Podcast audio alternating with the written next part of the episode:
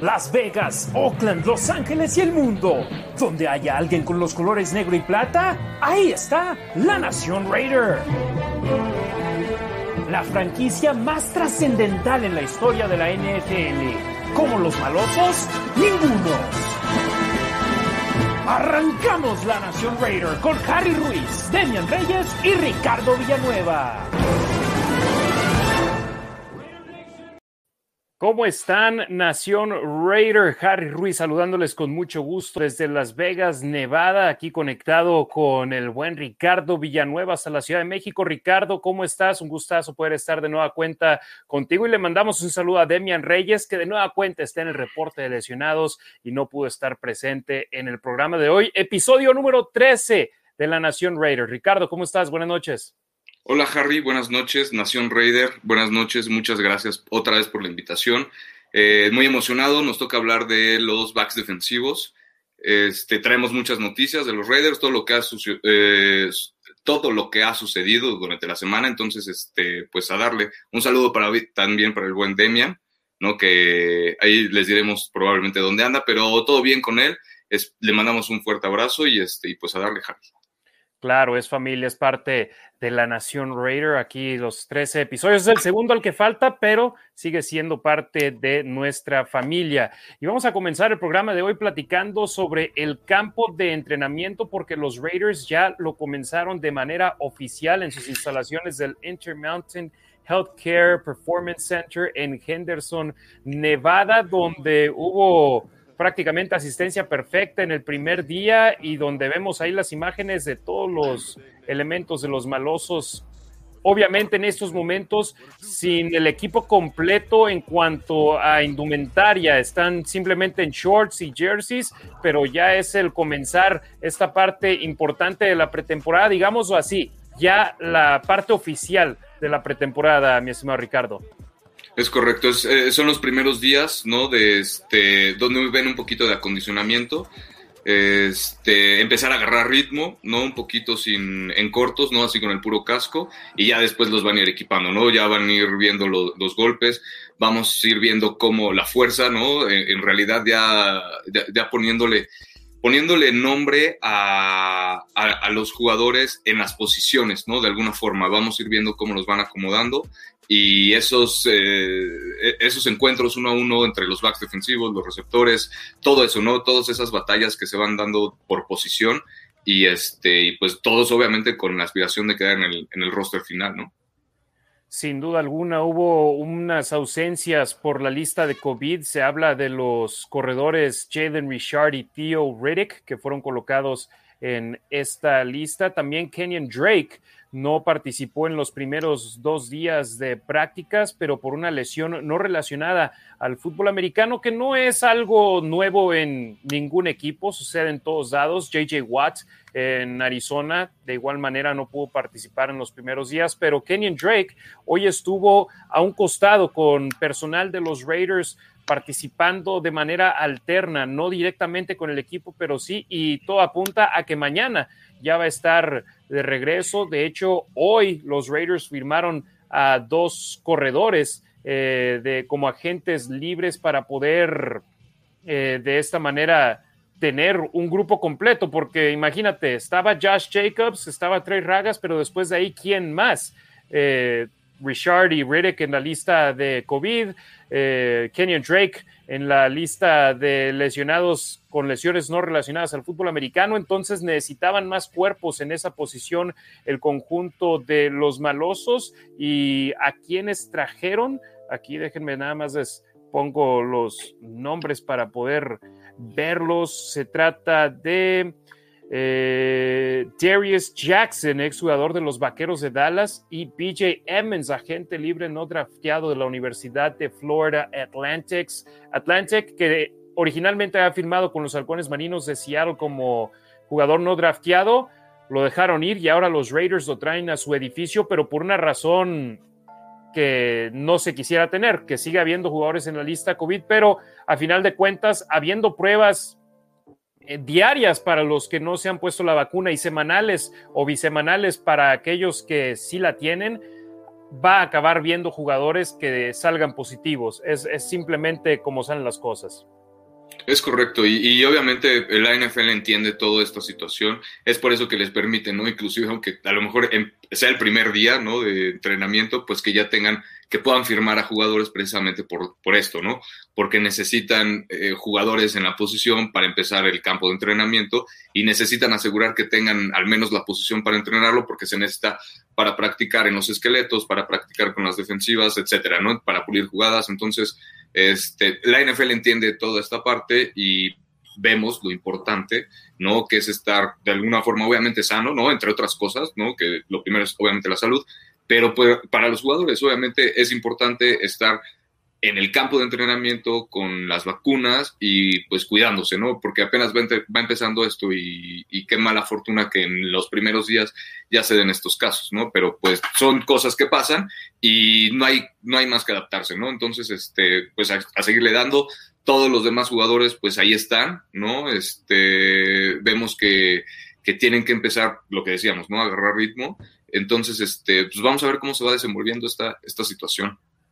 Un poco más adelante vamos a hablar ya específicamente sobre nuestro análisis de los esquineros de los Raiders, que es la posición que nos toca hoy en el episodio número 13 de La Nación Raider. Pero reporta Vinny Van Señor de Las Vegas Review Journal, uno de los mejores insiders de los Raiders que tiene eh, la prensa, que él observó en cuanto a los jugadores que estaban participando en las unidades 1 y 2 de la defensa, en cuanto a esquineros eh, profundos, perdón, y linieros defensivos, vamos con ellos, profundos. En el grupo entre titulares y suplentes, línea 1 y 2, Damon Arnett, Jonathan Abram, Trayvon Mullen, eh, Trayvon Merrick, Nevin Lawson, Casey Hayward Jr., Nate Hobbs y Carl Joseph. Son los jugadores que vio él entre la unidad titular y la suplente, las líneas 1 y 2, que a final de cuentas acaba siendo una línea por la rotación que se tiene, ¿no, Ricardo? Sí, es correcto. Es este, digo, nada más, es igual, ¿no? Nada más como por, por, por por colocar a los jugadores, ¿no? Eh, de alguna forma, ¿no? Por saber en dónde van a estar a grandes rasgos, pero sí, obviamente, pues va a haber, va a haber varias rotaciones, ¿no? Muchísimas rotaciones.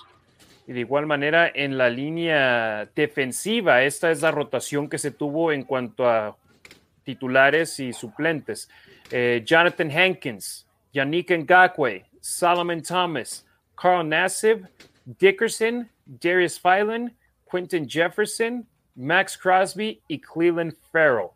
Estos son los jugadores que obviamente hay cuatro linieros defensivos en el esquema de los Raiders y ahí nos dio nueve nombres que potencialmente van a ser los que se, si hoy arrancara la campaña regular, seguramente ellos serían los nueve, pero todavía nos falta el chavo Stills de Western Virginia que también tuvo una lesión y no está participando en estos momentos con los malosos en el campo de entrenamiento. Eh, Gillespie no estuvo en la práctica del día de hoy y Divine Diablo también está fuera por lesión, pero yo a todos los aficionados les digo, no se asusten. No es una situación como Nueva Orleans, donde tienen a Michael Thomas, que decidió hacerse una cirugía recientemente y que posiblemente lo deje fuera la mitad de la temporada son lesiones que estos jugadores muy posiblemente sufrieron durante los OTAs o durante el minicampamento de novatos y que por ello no están listos al 100% en estos momentos y prefieren guardarlos para cuando lo estén. Ricardo, el fútbol americano no es un deporte que quieras estar jugando lesionado en la pretemporada. Correcto, ¿no? Y eh, obviamente si estamos hablando de que son los primeros días, que tienes que estar listo, que vas llegando a un equipo nuevo, que vas dando ese brinco del colegial a la NFL, pues sí, definitivamente tienes que estar lo más fuerte, lo más preparado posible para, para estos nuevos enfrentamientos. Aparte hay que considerar que, si no me equivoco, Harry, a ver, sácame de una duda. Según yo, eh, los últimos picks de los Raiders en este draft, todos los jugadores jugaron, eh, o sea, escogieron jugadores que en sus conferencias jugaron sus partidos. Nadie, nadie decidió optar por no jugar o este, no, pertenecían a todas estas conferencias que sí decidieron jugar. Entonces, obviamente son jugadores que van saliendo de la temporada del colegial con, obviamente, con los rezagos de toda una temporada de colegial, llegan a hacer eh, sus pro days, llegan a, seguir haciendo pruebas para que los vean los equipos de la NFL, y luego siguen los OTAs y obviamente es más desgaste físico y más desgaste físico. Por eso estas semanas previas al training camp son tan importantes para que se puedan recuperar y para que arranquen el training camp lo más sanos eh, posibles. Qué bueno que estas lesiones de alguna forma están ahorita detectándose porque vamos, estamos muy temprano. ¿No? Entonces yo prefiero mil veces verlo esto ahorita que a mitad, en tres semanas o que, no sé, al principio de, los partidos de pretemporada, ¿no? Entonces, eh, igual, que no se preocupen, yo, yo les recomendaría también lo mismo, que no se preocupen, que son lesiones, eh, no sé, son tironcitos, son cosas pequeñas, ¿no? De alguna forma, nada que preocuparse, porque si no ya se sabría.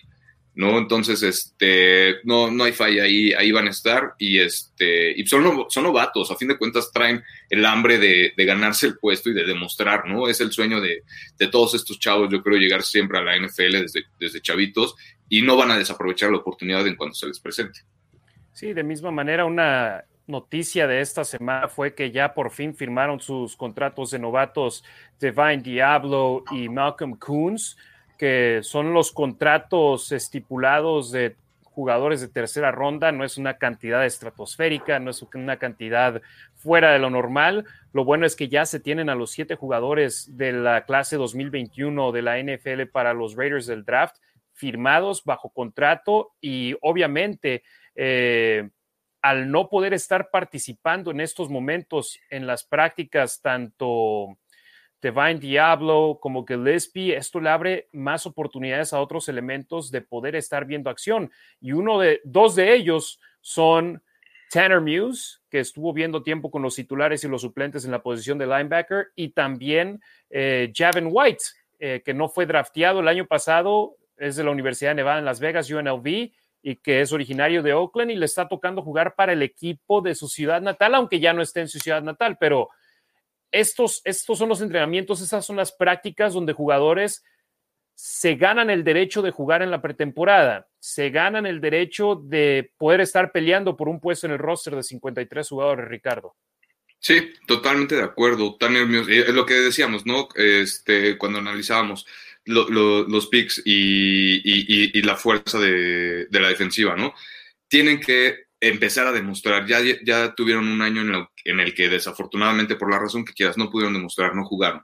¿no? Entonces se les está presentando otra vez esta nueva oportunidad y esta nueva oportunidad la están agarrando desde cero, ¿no? Sanos.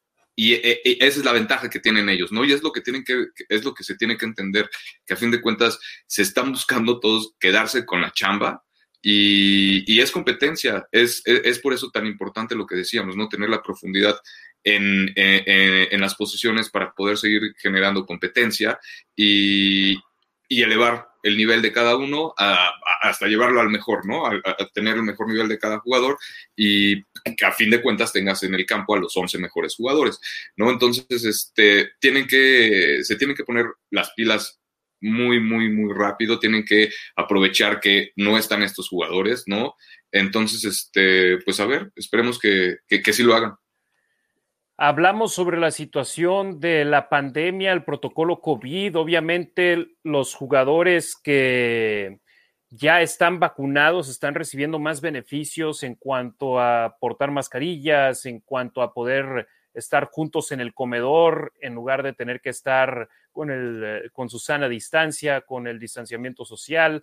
Eh, aunque ojo, eso va a cambiar en Las Vegas eh, mañana, viernes, o más bien a partir de la medianoche en cinco horas, el condado Clark, el estado de Nevada, está pidiendo que tanto la gente vacunada como la no vacunada empiece a portar mascarilla en interiores, entonces posiblemente los jugadores otra vez tengan que portarla, pero muchos empezaron a especular, Ricardo, cuáles son los jugadores de los Raiders que no se han vacunado, porque John Cruden en la conferencia de prensa el primer día en el cual se presentaron los jugadores dijo, el staff de cocheo, todos están vacunados, algo que ya había declarado, pero además apuntó que nada más faltaban entre cuatro o cinco jugadores de vacunarse para los Raiders, entre los que ya han reportado.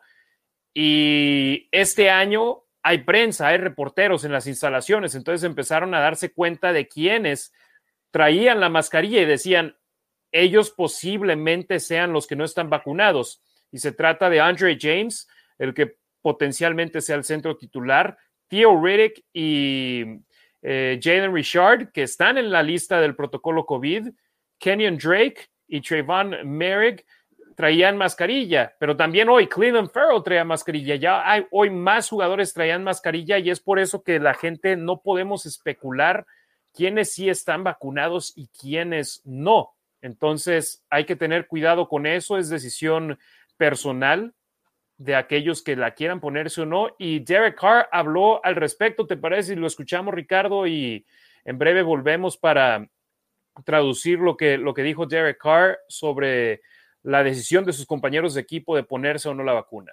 Adelante, I personally feel like, you know, I, I've been getting shots since I was a little kid, you know. I have my, you know, my mom take me out of school early, hey, we got to go get this shot. You know, I remember that as a kid. My kids too, you know, and those things. And this one, it's a little different because it's new, right? You know, uh, you know, the other ones was measles, mumps, you know, he, you know, all those kind of things, hepatitis B, you know, all that kind of stuff. You know, this one was new, so got so people and families have certain opinions, and uh, I'm I, I can if someone wants to ask me my opinion, I, absolutely, I'm sharing my opinion, absolutely. Um, you know, but if if they don't want my opinion, I don't think it's my right to go tell them what to do as as a as a man, you know, um, especially in America, you know, I, I, don't think it's my right to do that. So.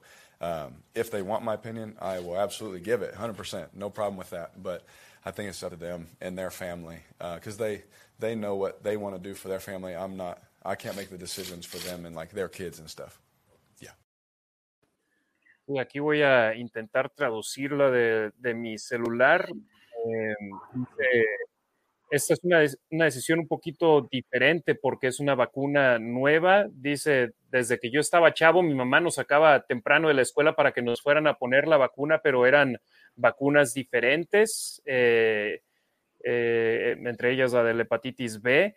Eh, pero esta es nueva, así que la gente, sus familias tienen diferentes opiniones. Si alguien me pregunta a mí por mi opinión, absolutamente la voy a compartir con ellos, pero si no me la preguntan, yo no creo que sea mi derecho de ir a decirles qué hacer como un hombre, especialmente en los Estados Unidos. No creo que sea mi derecho el hacerlo, así que si me piden opinión, 100% se la voy a dar sin problema, pero pienso que depende de ellos y de sus familias porque ellos saben lo que quieran hacer con sus familias. No puedo hacer decisiones por ellos, sus hijos y demás. Así que Derek Carr, simplemente siendo diplomático en esta situación, no, no entra en polémica. Hemos escuchado a otros jugadores en la NFL como Cole Beasley, que sí está generando polémica él mismo con, con, sus opiniones, pero Derek Carr dice, si se la quieren poner bien, si no se la quieren poner bien, decisión de ellos. Pero, y fíjate, Ricardo, jugadores que el día de hoy, 29 de julio, que estamos transmitiendo este programa en vivo, saludos a todos los que nos ven de manera diferida en YouTube, en Facebook, en Twitter y también que nos escuchan por medio de Spotify. El 29 de julio, esos son los jugadores que miembros de la prensa vieron sin mascarilla. Kenyon Drake, Josh Jacob, Daniel Levitt, Zay Jones, Andre James, Trayvon Merrick, Quinn, Keelan Doss, Ray Wilson, Carl Joseph, Russell Douglas y Cleveland Farrell, que ojo, Cleveland ya indicó que él ya está vacunado. Entonces, de los jugadores que andan sin mascarilla, hay bastantes que lo están haciendo de manera precautoria porque ya nos hemos dado cuenta que a pesar de tener la vacuna, puedes acabar enfermándote otra vez. Es correcto, ¿no? Y, también es que es lo que es lo que lo que platicábamos, ¿no? Que no podíamos especular. ¿No? Porque igual, por ejemplo, no se podíamos considerar que algunos, igual que ya se pusieron la vacuna, que están vacunados, pero se quieren seguir protegiendo y por eso traen mascarilla, ¿no? Entonces, este, que digo, creo que es lo mejor, ¿no? De algo, pero es mi opinión, ¿no? Cada quien. Entonces, este, pero a fin de cuentas es que, como, como decía Derek Carr, ¿no? No son niños chiquitos, ¿no? Cada quien sabe lo que hace si me piden mi opinión, se las doy y todo, pero pues eso, ¿no? Cada quien es eh, lo, lo suficientemente responsable de tomar ese tipo de decisiones. Y pues habrán, los Raiders, por ejemplo, fueron de los jugadores, de los equipos la temporada pasada que más sufrieron por este tema del COVID. No, no sufrieron tanto por lesiones o de rodilla o de tobillo. No, no, no. Lo que, la lesión que más los, los lastimó, ¿no? Durante la temporada pasada fue este tema del COVID. Entonces, por eso el alto número de jugadores vacunados en los Raiders, ¿no? Lo que decía el coach Gruden, y porque saben, ¿no? Porque a nadie le gusta perder, obviamente, y porque saben que tienen que estar los 11 mejores jugadores en el campo. Y si no estás sano, si no cumples con los requisitos, pues obviamente pues, no vas a jugar y te vas a enfermar, ¿no? Entonces. Y fíjate, aunque no estoy de acuerdo con mucho de lo que dijo Cole Beasley en su eh, no fue entrevista, fue más bien él está leyendo un comunicado que él escribió en su celular. Algo que estoy que me llamó la atención es que él dice que hay agentes que están intentando colocar a sus jugadores en equipos y que los agentes, los equipos les están diciendo, si tu jugador no está vacunado, no lo, no lo puedo recibir para la visita. Entonces, o sea, prácticamente ya en estos momentos hay equipos de la NFL que lo están poniendo como requisito para un agente libre ir a las instalaciones y en un tryout, en una práctica, enseñar lo que tienen. Si no están vacunados, no les están dando la oportunidad de ir. Entonces, eh, para los que están contratados con los equipos, es decisión personal. Pero imagínate que uno de los jugadores no vacunados no la libre en el equipo, que no forme parte del roster de 53 y después otros equipos digan, no, sabes que ni siquiera lo intentamos traer porque no está vacunado. Ya también te puede acabar afectando a ti. Acá en Las Vegas, el MGM, que es uno de las, no el hotel, sino las propiedades de MGM International, a los empleados que no están vacunados les van a estar haciendo pruebas, no sé si cada tres días o cada semana, pero ahora a los empleados les va a costar dinero tener que hacerse las pruebas. Hace un año se las hacían gratis. Ya ahora, porque es tu decisión no vacunarte, algo que es gratis acá en los Estados Unidos y en México también, ¿verdad, Ricardo? Sí, sí, sí es gratis, sí es gratis. Ahí vamos, vamos en un proceso mucho más lento, ¿no? Pero, pero ahí vamos, a fin de cuentas, sí, sí es gratis. Pero es algo gratis. Si tú decides no hacerlo, entonces te va a acabar costando tener que hacerte la prueba en México sí me tocó, por ejemplo, familiares que viajaron de México a Estados Unidos, tenían que hacerse una prueba y les costaba dinero tener que hacérsela. Entonces, eh, creo que a excepción de que si traes síntomas, entonces sí te permiten hacértela sin costo, pero si nada más lo estás haciendo, por ejemplo, para viajar a Estados Unidos, te la cobran. Entonces, acá en Estados Unidos ya te están, ya a gente le está costando dinero el no tener la, vacuna en contra del COVID-19. Me parece, y me parece, perdón, me parece, me parece perfecto, porque yo te iba a preguntar, ¿qué pasa, por ejemplo, con los, con los aficionados? Eh, para, o sea, le piden como, les piden como requisito para, para entrar al estadio ahora en los partidos que, estén vacunados, ¿no? Y que, y que lleven, ¿no? o que lleven su mascarilla o algo así. Hasta el momento ese no ha sido el caso, pero regresamos a las mismas. A partir de mañana en Las Vegas, en el condado Clark, si estás en interior con más gente, necesitas portar mascarillas. Si vas a un restaurante, si vas a un mall, si vas a un casino, regresamos a la situación anterior de que la gente necesita traer mascarilla. Entonces, yo, por ejemplo, el domingo es la final de la Copa Oro acá en Las Vegas. Entonces, lo que yo pregunto es, ¿van a necesitar tener la mascarilla otra vez los aficionados? Los aficionados, porque la temporada, perdón, porque la temporada pasada, a los pocos aficionados, no me, por ejemplo, creo que en el partido contra Kansas, a los pocos aficionados que, que, pudieron ir, se las pedían.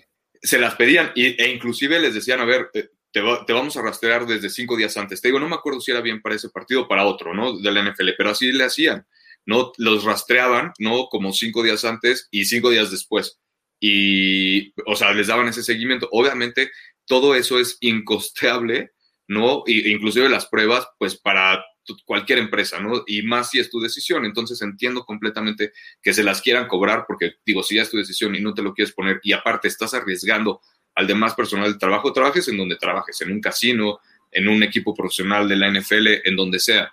Estás exponiendo, ¿no? A los demás por una decisión tuya. Entonces, es, es muy complicado.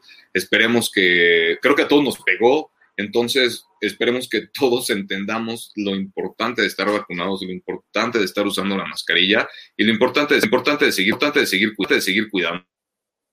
Entre, o sea, queremos que haya NFL, queremos que estemos todos sanos, queremos seguir haciendo las cosas que nos gustan, nada más hay que cuidarnos y ya. Efectivamente, le mandamos saludos a todos los que nos están sintonizando en vivo, a todos los que están compartiendo nuestro stream, nuestra transmisión en vivo en páginas de Facebook, en grupos de Facebook. Eso nos ayuda a incrementar nuestros números, se los agradecemos de gran manera. Roberto Fernández, gusto verlos de nuevo en vivo desde Atotonilco, El Alto. Saludos, Roberto. César Tejeda, buena tarde, noche, saludos desde Raider Nation, Guadalajara, Black Hole. Hola, Ricardo, Harry y Demian, Go Raiders.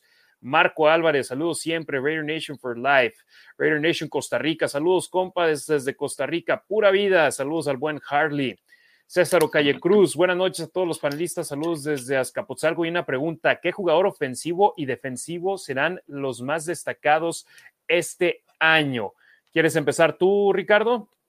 Pues mira, defensivos yo me, a mí me gustaría o Max Crosby o Jonathan Abram. No, eh, sinceramente quiero, quiero, quiero ver qué más puede hacer Abram porque creo que no ha demostrado mucho. Mis expectativas son muy altas para él, sinceramente. Entonces, este, yo me voy por él a la defensiva. A la ofensiva me gustaría ver qué más puede hacer Henry Rocks. ¿no? Ya vimos que, que tiene la velocidad, por ahí tiró unos pases, no se, en la, temporada pasada, entonces se ve que ahora está más fuerte, creo que trae como 20 libras de más, si no me equivoco, entonces son... Pero de, de las buenas, no de las que traemos nosotros. Sí, exacto, sí, no, no, no, de las que sí suman, de las que suman para bien. Entonces, este, si, si ya tiene esa velocidad y ahora va a tener más fuerza, pues va a estar algo muy, va a ser algo muy interesante, ¿no? Entonces, yo me voy con ellos dos. Sí, yo personalmente, Yannick Ngakwe, creo que va a ser el jugador defensivo más destacado de los Raiders este año. Y a la ofensiva, ¿cómo no puedes escoger a Darren Waller?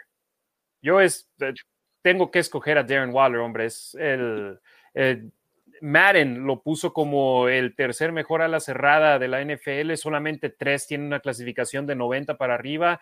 Travis Kelsey, George Kittle y Darren Waller. Entonces yo me tengo que ir con con la obvia, con nuestra. ¿Sabes, ¿Sabes, por qué no? Porque me gustaría, me gustaría que no fuera el, más destacado. No, porque si toda la cerrada es el más destacado. Pues la pregunta ¿Estás de acuerdo? ¿Qué jugador ofensivo y defensivo serán los más destacados este año? Entonces yo tengo que irme con los dos obvios. Vamos a ver, vamos a ir bien. Ahí se va a quedar, es el programa 13, vamos a ver cómo, cómo nos va yendo. Luis Reyes, saludos Harry Ricardo desde la Ciudad de México. Tavo Romanowski, saludos Harry Ricardo, saludos mi buen Tavo hasta México y disfruten el fin de semana que van a andar allá en Baja California. Darlene Corrales Sequín, hola Harry, feliz día del draft de la NBA y del último día para hacer cambios en las grandes ligas. Darlene acá, saludos a ella, a su esposo Dougie. Eh, a Dougie lo vi en el partido de softball de los Raiders contra los Golden Knights, del cual vamos a hablar un poquito más adelante. Roberto Fernández, Arnett, Mick Robertson, Casey Hayward, Nate Hobbs, Trayvon Mullen, ¿a quiénes ven mejor de los esquineros? ¿A quién ves mejor, Ricardo? Ah, definitivamente a Trayvon Mark, ¿no? Es el que, pues es el, novato que, que muchos se enojaron porque nos cayó hasta la segunda ronda. bueno, te tengo que Él mencionó de los esquineros, no, no incluyó a Mary en, la lista. Entonces, de los esquineros, ¿a quién ves mejor? Eh, Casey, Hayward, por la experiencia que tiene ya en el sistema defensivo de Bradley, porque a pesar de que llega a un, a un equipo nuevo, ya traen un esquema defensivo, no de, colchón, no de, de, currículum de alguna forma. Entonces, este, por la experiencia que tiene, porque aparte ha jugado en la misma conferencia por más de siete años, ¿no? Entonces, este, creo que se la sabe, se la sabe muy bien ¿no? Entonces, este, creo que, creo que él para mí, Casey Hayward. Él es el bueno. Eh, eh, yo personalmente me quiero ir con Trayvon Mullen. Eh, Mullen vi cosas buenas de él, pero lamentablemente globalmente la defensa secundaria de los Raiders hizo un pésimo trabajo, pero también, ¿por qué? Porque los jugadores rivales tenían todo el tiempo del mundo para poder liberarse de las marcaciones y poder hacer lo que quisieran con la defensa de los Raiders. Este año creo que va a ser diferente y va a ser un buen año para Trayvon Mullen, su tercero en la liga. Eh, Cesandre Méndez, saludos. Roberto Fernández, la defensiva va a sorprender. Gus Bradley va a hacer a esta defensiva top. Mi duda es con la línea ofensiva. Se necesita proteger a Carr para que no suelte tanto el balón. eh, los reportes que escuchamos de, de, los coaches y de la gente que ha podido ver los, las prácticas al momento es que Andre James se ve en muy buena forma física, que está haciendo bien las cosas. Hoy Denzel Good dijo, aprendió del mejor en Rodney Hudson y se nota en el campo. Ayer John Gruden habló muy, eh, perdón, antier John Gruden habló muy bien de él. Ayer Derek Carr habló muy bien de Andre James y él es la incógnita mayor. También por el tackle derecho, Alex Leatherwood, sus compañeros han hablado maravillas de él. Dicen que es como una esponja, que no está hablando mucho, pero que está escuchando a todo mundo. Y eso es algo muy importante para jugadores jóvenes en, la, en el fútbol americano y en la NFL, Ricardo. Totalmente de acuerdo. Aparte hay que considerar también que aunque la línea ofensiva no ha jugado muchos snaps juntas, o bueno, juntos, ¿no? Este, detrás traen a Derek Carr que ya trae la experiencia de haber jugado con líneas ofensivas muy buenas, ¿no? Ya, se sabe mover en, dentro de la, de la caja de protección, entonces, dentro de la bolsa de protección, perdón, entonces no les va a pesar tanto porque no van a traer tanto esa presión de protegernos a lo mejor un coreback que se tiene que mover mucho, ¿no? Por ejemplo, ya saben él cómo se mueve, por eso es tan importante que empiecen a repetir y a repetir y a pulir y a pulir jugadas, ¿no? Para agarrar ritmo, para saber cómo se va a mover el coreback, para saber qué tipo de, ajustes tiene que hacer la línea ofensiva, eh, cómo se tienen que mover de rápido. Entonces, para eso sirve precisamente todo este training camp, ¿no? Entonces, este, no, no, no me preocupa tanto la la línea ofensiva yo creo que se van a ajustar bastante bien. Este, Tom Cable creo que ha hecho durante su estancia con los Raiders, la verdad, una muy buena chamba y, ahí va, ¿no? Entonces, este, vamos a darle, creo que, creo que sí, eh, tienen definitivamente mi, mi, voto de confianza totalmente en la línea ofensiva para mí. 100% de acuerdo. Yo también eh, y el año pasado intentaron hacerlo con una línea ofensiva veterana, no les funcionó. Este año se están yendo por los jóvenes y hemos visto cómo a Colton Miller lo desarrollaron para ser uno de los mejores tackles izquierdos de la liga. Entonces, tiene mi voto. ¿Y cómo criticaron? Y, criticaron, criticaron muchísimo el pick, ¿no? Ya sabes, es que este, ¿cómo, cómo, cómo, cómo le escogen tan alto, ¿no? A un, un ofensivo, ya sabes, ¿no? Entonces, y ahí están los resultados, ¿no? Es, es, es producto de Tom Cable, ¿no? Es producto del desarrollo de Gruden, obviamente también. Entonces, este, los resultados ahí están, ¿no? Y para ser aparte, para ser Miller, para estar jugando de tackle izquierdo, que es el lado ciego de Derek Carr, no es cualquier posición, porque pues Derek es derecho. Entonces, eh, es, es, muy importante esa posición en, la NFL, lo hemos visto, y, este, y ha dado muy buenos resultados. Entonces, este, ahí están. Se puede, se puede hacer las cosas definitivamente con la línea ofensiva que tienen los Raiders. Siguiendo más con el tema, Harley de Raider Nation Costa Rica dice, he escuchado muchísima crítica a nuestra a nuestra nueva línea ofensiva, quitando un poco el amor por nuestros colores. ¿Qué dicen ustedes? ¿Debemos preocuparnos de que esta línea nueva no pueda proteger a Carr? ¿O al ser una línea nueva joven con potencial, podemos estar confiados que responda y mantenga rendimiento esta temporada? Lo peor, es, lo peor que nos puede pasar es mejorar la defensa y empeorar la ofensiva. Muy cierto. Yo personalmente de las unidades que teníamos en el campo, las que producían sí o sí eran las alas cerradas, los corredores y la línea ofensiva, porque también hay que decirlo, el año pasado cuántas lesiones no sufrimos, eh, bueno, digo, el equipo no sufrió en la línea ofensiva. Richie Incognito fuera 15 eh, partidos, Trent Brown fuera desde la primera semana y estuvo volviendo y regresando a la lista de lesionados. Eh, por el costado derecho, Denzel Good estuvo en, bueno, más bien Denzel Good no solo por el costado derecho, sino por toda la línea ofensiva lo estaban pasando. Las constantes eran Gabe Jackson, el, guardia izquierdo, y Rodney Hudson, el centro del equipo, y, los Raiders se deshicieron de ellos. Ahora eh, tienen elementos nuevos en cuanto a Andre James y Leatherwood, pero Denzel Good se ganó toda mi confianza el año pasado por la consistencia que tuvo, la constancia que tuvo entrando al kit en la línea ofensiva. Entonces, para cerrar el tema, yo tengo plena confianza en la línea ofensiva y en Tom Cable, que ha hecho un buen trabajo con ella. Ah, sí, aparte sumarle el factor este, ¿no? Rich Incognito, que eh, igual lo que decía, son del lado izquierdo, están del lado izquierdo de la línea ofensiva. Entonces, de alguna forma hacen que la, que la chamba de los del lado derecho sea más fácil. ¿no? Entonces, este, hay, hay, hay mucho, mucho, mucho por mejorar definitivamente, pero no, no me preocuparía tanto por porque vayan a, irse para abajo que vayan a tener mala temporada, para nada. Creo que tienen las armas necesarias para, para seguir demostrando que Derek Carr y los Raiders tienen una ofensiva de top 15 de la NFL sin ningún problema.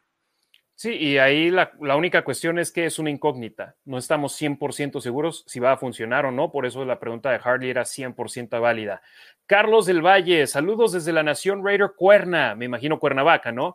Eh, Olga Núñez Juárez, Gustavo Áviles Abri, Ari Dávila los está etiquetando para que nos sigan. Gracias si nos empiezan a ver por primera vez. Si nos están viendo por primera vez, síganos aquí en arroba la Nación Raider en Facebook, Instagram y Twitter. A Ricardo Villanueva, síganlo en Twitter y en Instagram, arroba Rasgit.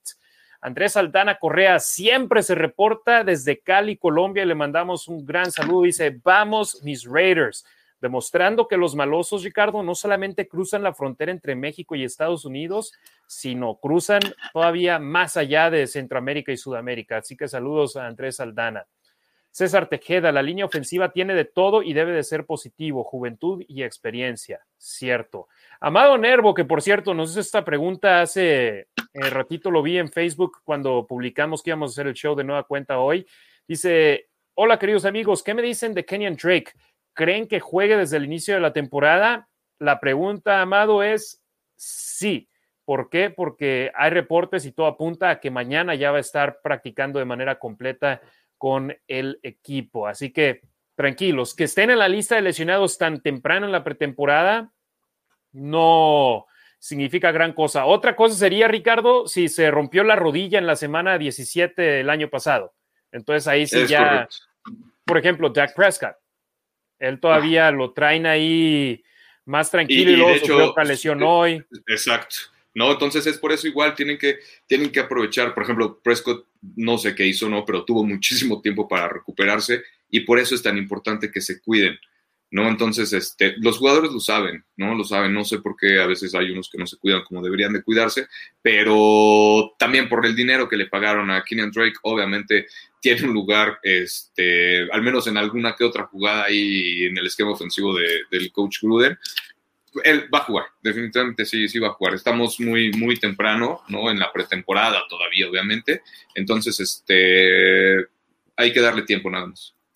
Sí, estamos muy temprano en la pretemporada todavía. Estamos tres días en la pretemporada, uno que fue el que se presentaron y los otros dos que ya han estado practicando los equipos. Entonces, tranquilos, tranquilos, estamos bien.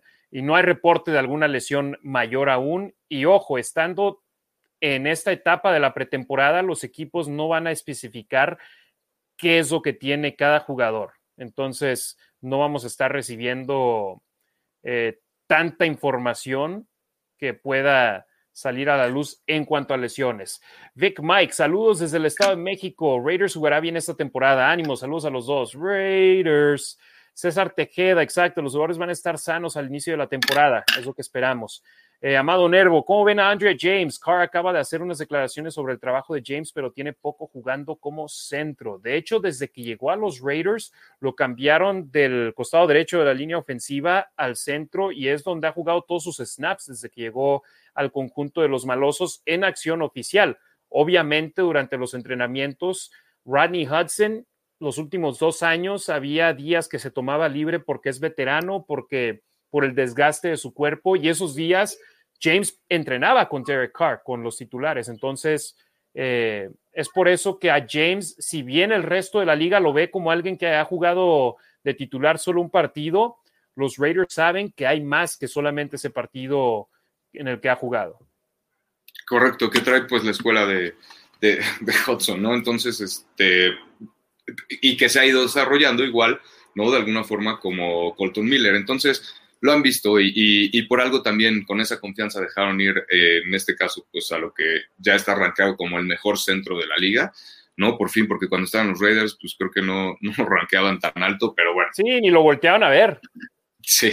Entonces, y ahora que no están con los Raiders, dicen, ah, no, sí, es top 3 en la NFL. Sí, ya eh, con el jersey de Seattle, ¿no? ¿En dónde está? ¿Se fue a Seattle, creo? Eh, no, en Arizona. El que se fue a Seattle fue Gabe. Gabe Jackson. Gabe Jackson, exacto. Entonces, ahora sí, todo mundo lo, lo pone en un pedestal. Eh, César Tejeda, la mejor competencia es contra uno mismo. Vamos, Raiders. Armando Trejo, saludos, brothers, desde territorio hostil, Denver. Go Raiders. Saludos, Armando. Eh, ¿Qué jugador desearían regresar a los Raiders para la ofensiva? Eh, yo sinceramente veo bien a la ofensiva. No creo que necesitemos regresar a alguien que nos haga falta. ¿O hay alguna posición que a ti te gustaría no, o sea, es que la verdad siento que los Raiders tienen con qué, ¿no? Con qué llenar cada posición. Es cuestión nada más de irlos desarrollando, de, ir desarrollando a los jugadores. Este, pero pues han, han demostrado, ¿no? Que, es lo que, es lo que traen, por qué están ahí. Y, este, y les tengo mucha confianza. Entonces, no, sinceramente no. Yo me quedo ahorita con, con todos los que están. Fíjate, alguien quien a mí me gustaría, no es de años recientes, pero Michael Crabtree, a mí como me gustaba que era una amenaza en la zona roja, en las diagonales, que podías aventar el aire tres metros por encima de su cabeza y él saltaba y competía fuertemente contra el esquinero rival. Y los Raiders no tienen una amenaza así en la zona roja, en las diagonales, desde hace un par de años. Entonces, ¿a quién me gustaría? Esperemos. Esperemos, ahí vamos, ahí vamos. Pero es que físicamente no tenemos a alguien como un Megatron, como Calvin Johnson de dos metros, que sea imponente en ese aspecto. Edwards, la velocidad. Edwards se ve fuerte. ¿Mande? E-, Edwards, ¿no? Te, te preguntaba que cuánto medía, si sabías, si tenías el dato. Déjame, no lo tengo el dato en la cabeza, Mide 6'3", 6'3", no sé en, en metros cuánto sea 6'3". Sí, pero mira, entonces Brian Edwards mide 6'3". Vamos a ver cuánto medía Calvin Johnson medía 6'5, son dos pulgadas más que te ayudan, que espero Edwards acabe siéndolo, ¿verdad? Pero no, no lo veo así en estos, en estos momentos. Hay que ver, eh, híjole, sí, eh, definitivamente tiene razón, no lo tienen. Físicamente no hay alguien así imponente pero este, dijo, no sé, a lo mejor el, más imponente sería Darren Waller, pero pues él porque es a la cerrada, ¿no? Pero un, receptor abierto así, grande y fuerte, no, no, no tiene. Sí, que puedas poner por fuera. Eh, saludos Montoya Berrio, saludos Raider Nation for Life desde Bogotá, Colombia. Saludos. Antonio, llegando a la transmisión, saludos a los tres y felicitaciones a los malosos de Cancún. Go Raiders. Efectivamente, saludos a la Chiva Raiderísima que están eh, celebrando su primer año los malosos de Cancún. César Tejeda, Andre James también callará bocas, es un buen centro y dará buenos resultados. Esperemos así sea. Martín Currola, saludos hermanos desde Chima, Estado de México. Vamos, esto tiene que mejorar. Recuerden que es un proceso y ya tenemos que tener victorias. Vamos, Raiders. Y yo lo veo así también, ¿eh? eh si bien no hemos tenido los resultados deseados los últimos tres años, llegó Gruden, cuatro victorias. Siguiente año, siete la temporada pasada, 8. No es el salto increíble que quisiéramos, pero se ha ido mejorando. Sí, definitivamente. Este, y ya los picks defensivos que han escogido los redes durante los últimos años, pues ya tienen que dar resultados, ¿no? Y parece que ahí van en un esquema defensivo nuevo que esperemos que Ghost Bradley lo, lo, mantenga lo más simple posible, ¿no? Para que la defensiva pueda ser más ágiles, para que no tengan que pensar tanto de alguna forma lo que hablábamos, que reaccionen más y, puedan desarrollar su mejor trabajo en el mejor esquema defensivo, ¿no? Entonces, este, pues sí, hay que, hay que ver. Y lo mejor es que tienen líderes en la defensa ahora, que tienen a Yannick Ngakwe en la línea defensiva, que tienen a Casey Hayward Jr. en, la, en los profundos, Corey Littleton, esperemos de el, no el salto, pero que demuestre el por qué los Raiders lo firmaron como agente libre. Entonces, creo que con los líderes puedan hacer grandes cosas.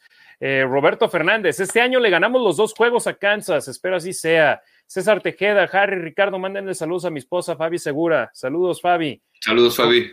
Roberto Fernández, eh, ¿quiénes serán los pateadores? Eh, todo apunta que van a seguir los mismos. Daniel Carlson lo firmaron de nueva cuenta por un año y AJ Cole van a continuar. Carlson, el pateador de goles de campo y de patadas de salida. AJ Cole, pateador de despeje.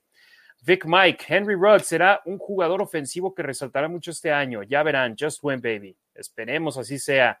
Eh, créanme, yo estoy, mira, ahí tengo mi jersey que me firmó este pasado fin de semana. Ya no lo voy a poder usar, pero estamos del lado de Ruggs. Eh, Paul Arcos, muy buenas noches, muchachos. Saludos desde Canadá, listos para Some Raiders Football. Just win, baby. Raider Nation for life.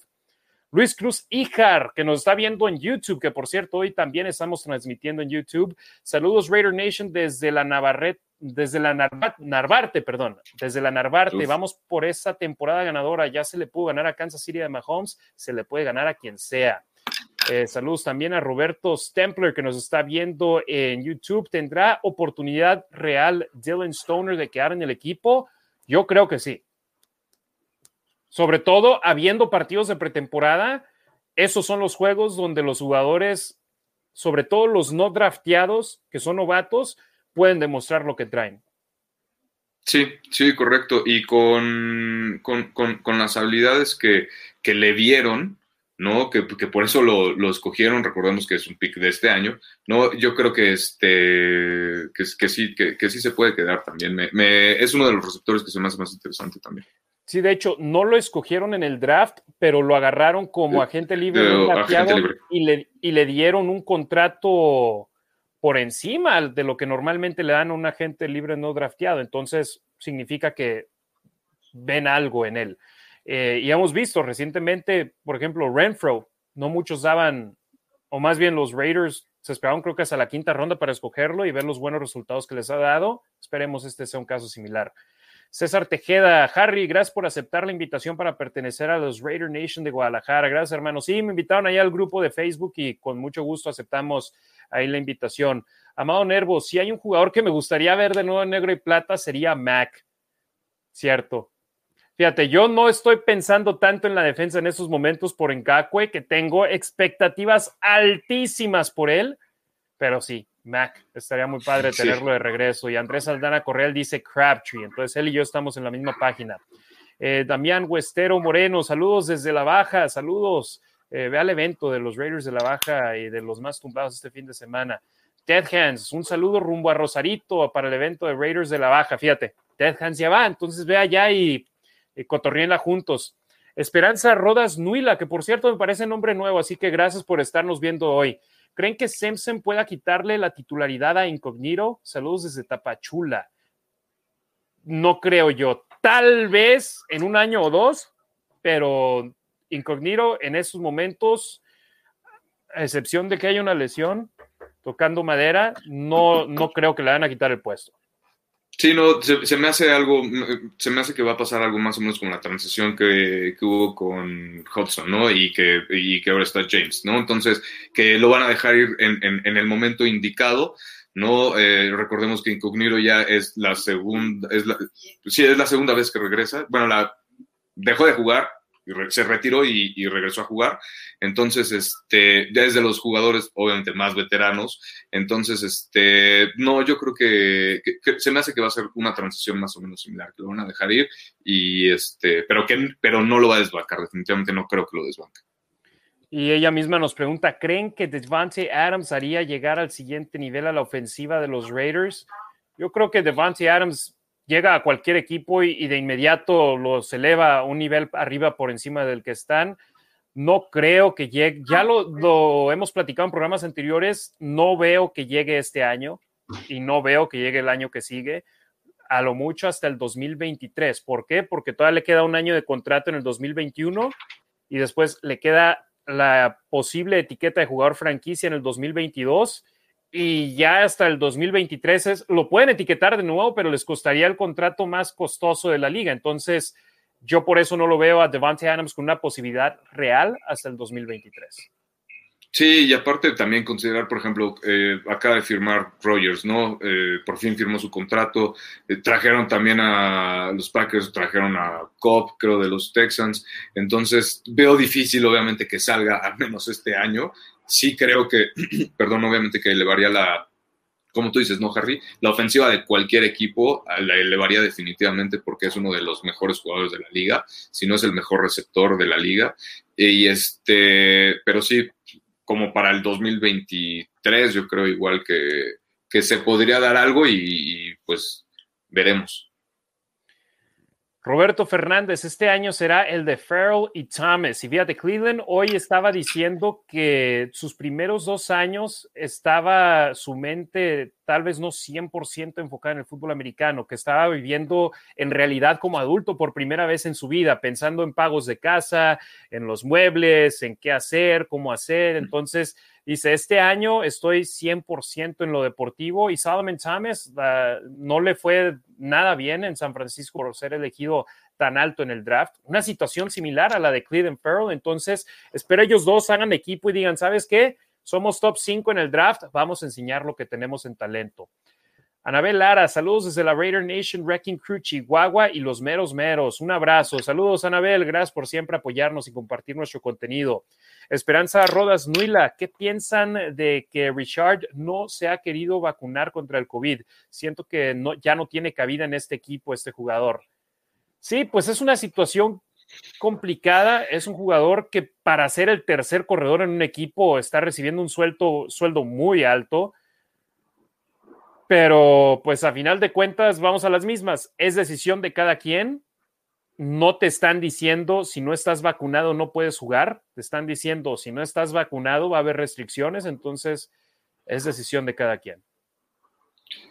Y, obviamente esto no le ayuda, ¿no? Este tipo de comentarios no le ayudan porque ya es un jugador veterano de alguna forma, ya lleva mucho tiempo en, en los Raiders.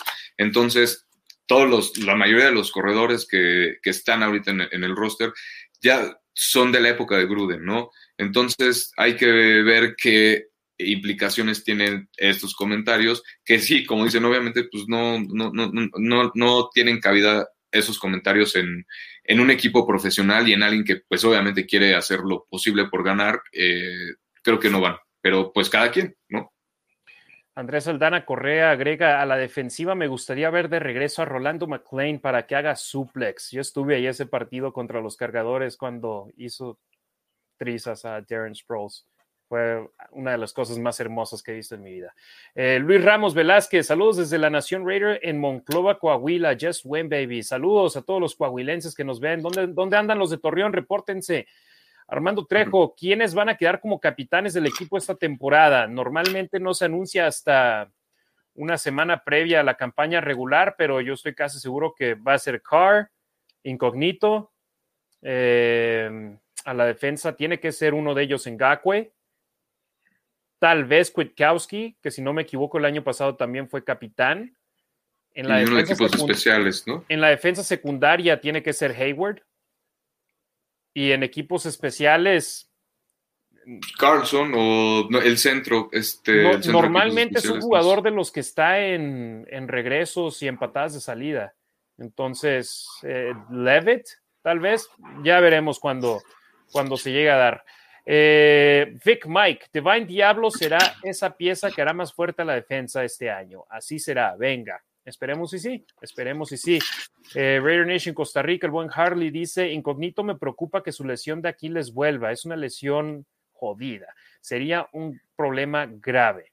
Y además dice, quiero ver el impacto de Foster Moreau, un jugador que aprendió de Witten y tendrá más protagonismo este año. Sí, el simple hecho de que Jason Witten se fue, le va a abrir muchas más oportunidades al buen Foster Moreau. Vamos a continuar, ¿te parece, mi estimado Demian, con el siguiente tema que tenemos aquí listos para toda nuestra familia de la Raider Nation que nos está sintonizando hoy, que es el continuar con nuestro análisis en cuanto a la, el roster de los Raiders. Y ya hemos platicado sobre la línea defensiva, ya hemos platicado sobre los linebackers y hoy toca hablar sobre los jugadores de la defensa secundaria en el primer nivel o bueno, en cuanto a esquineros se refiere y es una unidad que batalló mucho el año pasado, Ricardo.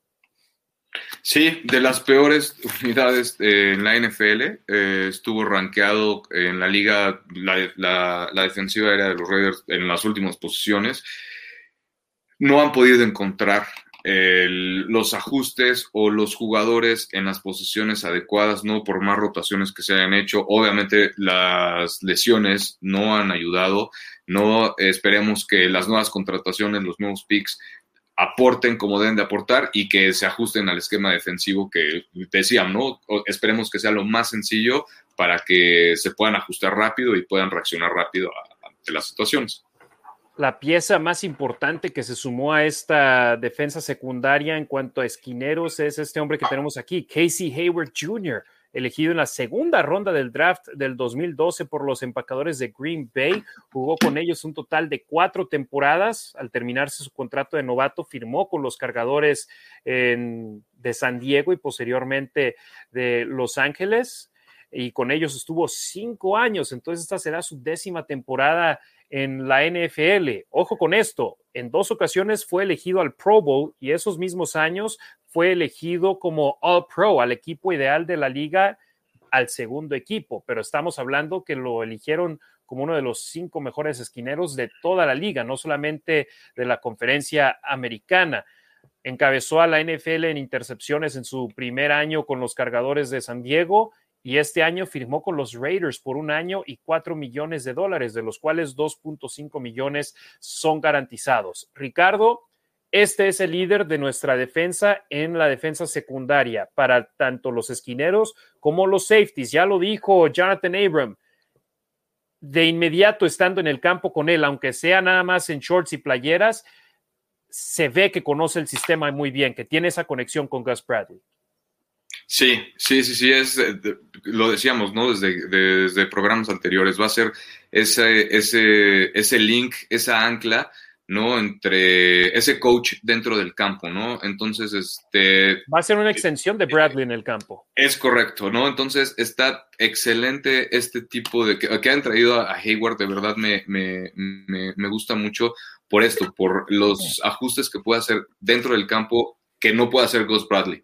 ¿No? Porque Ghost Bradley pues, obviamente no puede estar dentro del campo, para eso tienen a, Hayward, que sabe, ¿no? Todos los tejes y manejes de la defensiva de Ghost Bradley y lo que decía, ¿no? Aparte, ha jugado en esta conferencia, en esta división, por más de cinco años, conoce, ¿no? Igual a, Denver, a los jugadores de Denver, conoce a, los jugadores de Kansas, conoce a los jugadores de San Diego, de Los Ángeles, ¿no? Entonces, este, me agradó mucho por todo esto que acabo de decir, me agradó mucho, aparte todo lo que ha aportado, ¿no? Uno de los mejores defensivos en, eh, eh, a lo largo de los años en la NFL, entonces, súper bien, ¿no? Súper bien este, esa adquisición. Y Rick, me parece mucho, si no es que todos queríamos a Richard Sherman, un hombre muy atractivo, dije nombre, eh, con N, un nombre muy atractivo que ha ganado Supertazón, que ha jugado con Seattle, con San Francisco, que ha hecho bien las cosas, uno de los mejores de la última década.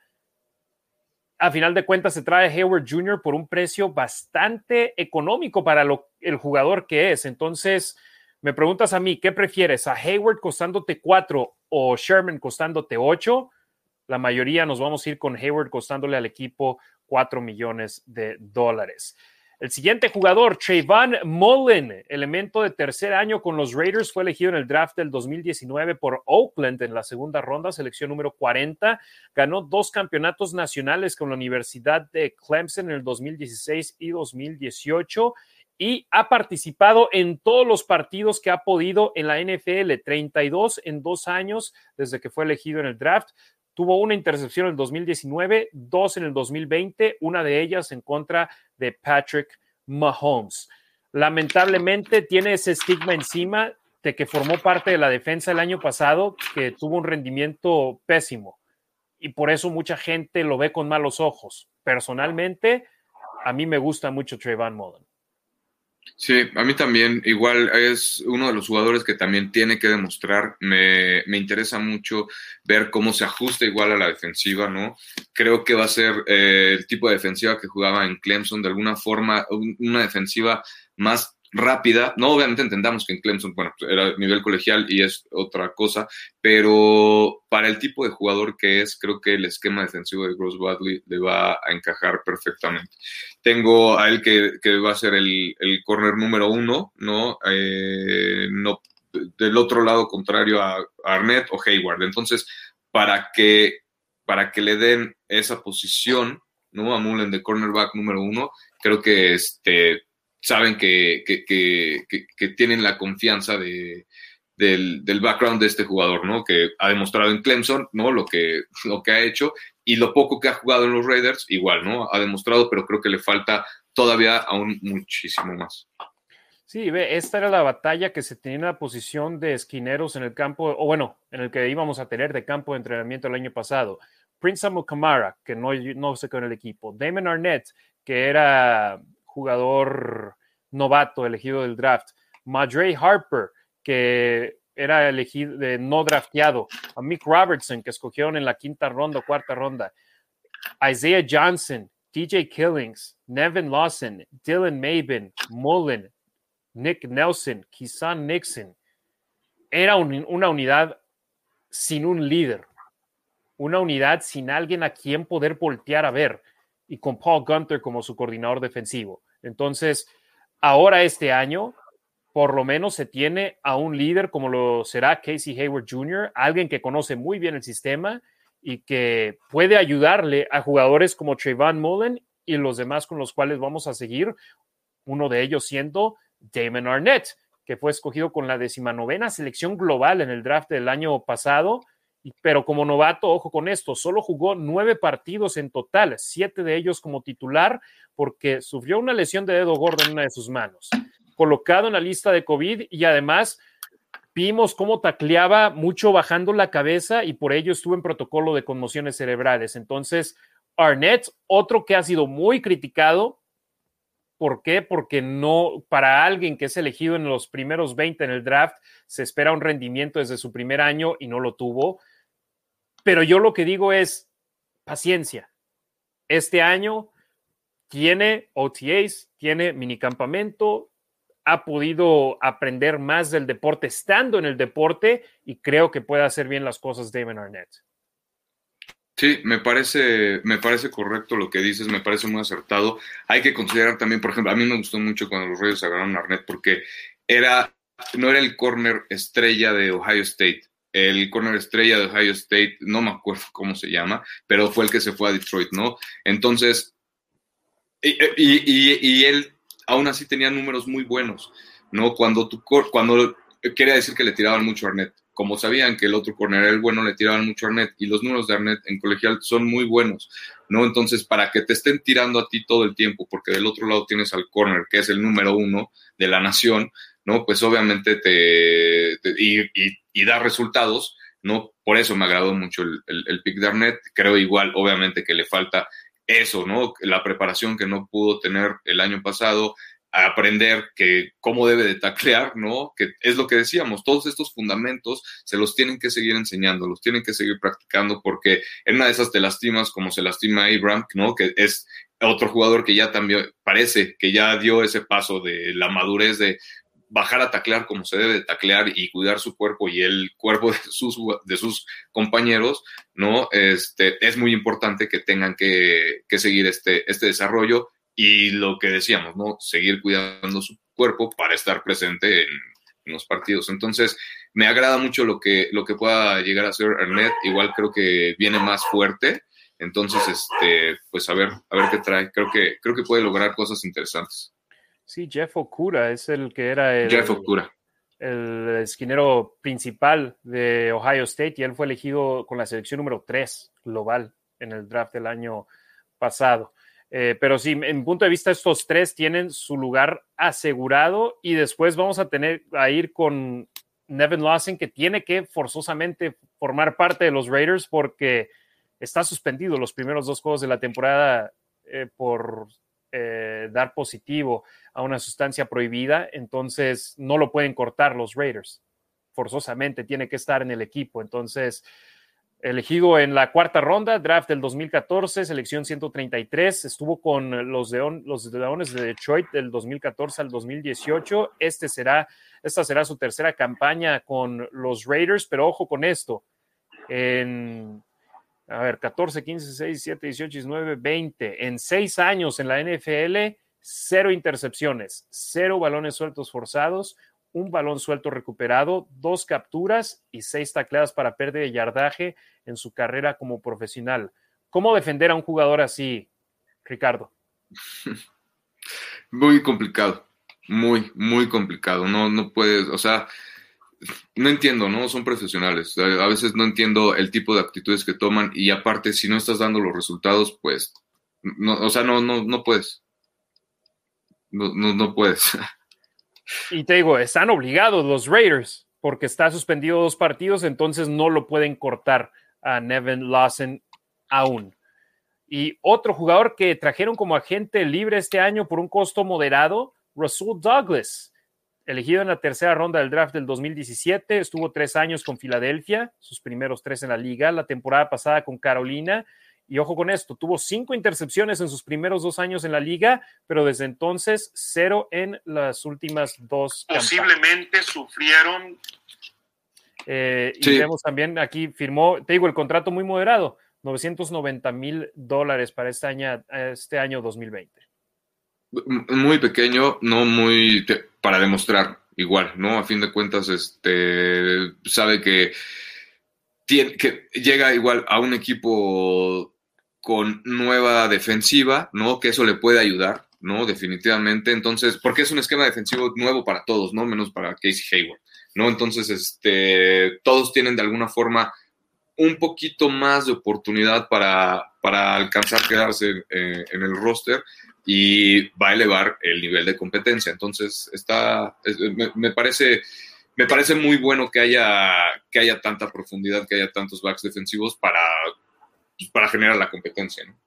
¿Cómo dice el dicho? ¿Más vale malo por conocido que bueno por conocer o es al revés? Más vale. Así es, ¿verdad? Más vale, es correcto, sí. Entonces, ¿tú a quién preferirías? ¿A Lawson, que ya hemos visto con los Raiders los últimos dos años y no hemos visto mucho bueno de él? ¿O a Russell Douglas, que tiene un año más de experiencia que Lawson?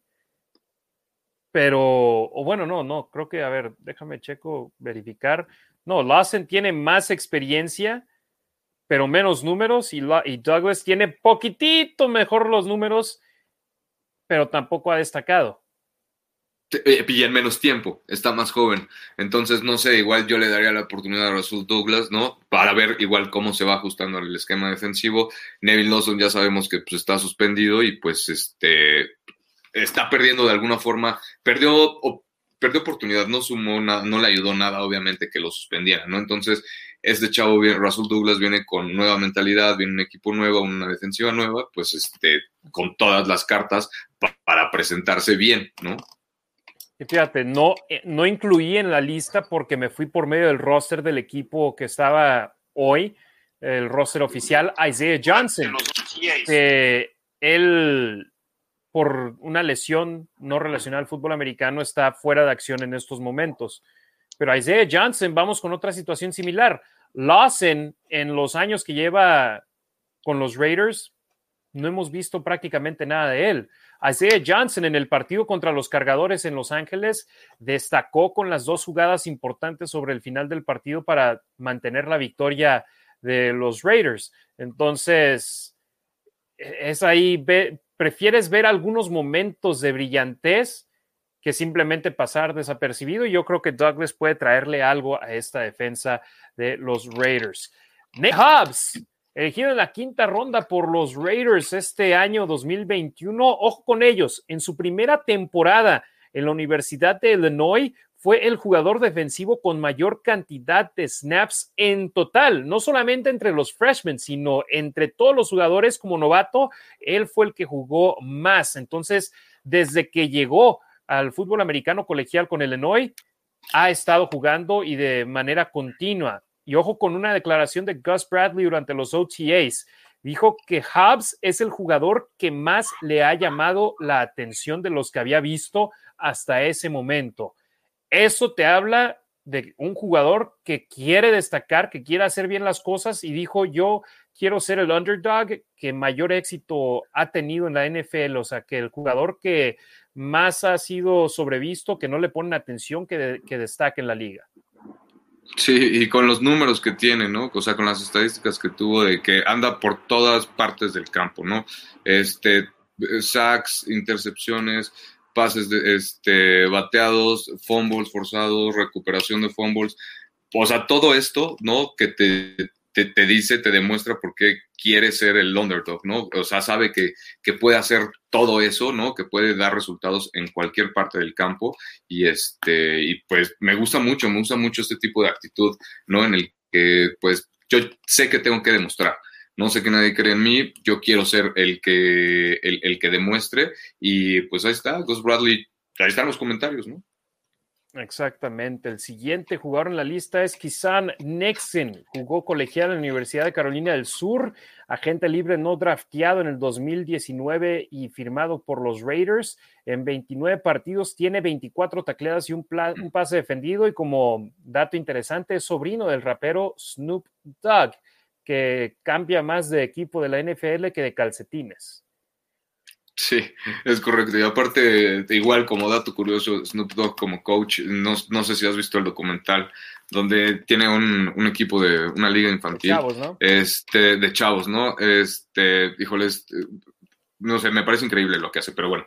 Este, vamos a ver cómo, cómo, cómo, cómo se ajusta también Nixon a este esquema defensivo de Bradley. Me gustó mucho lo poco que hemos visto.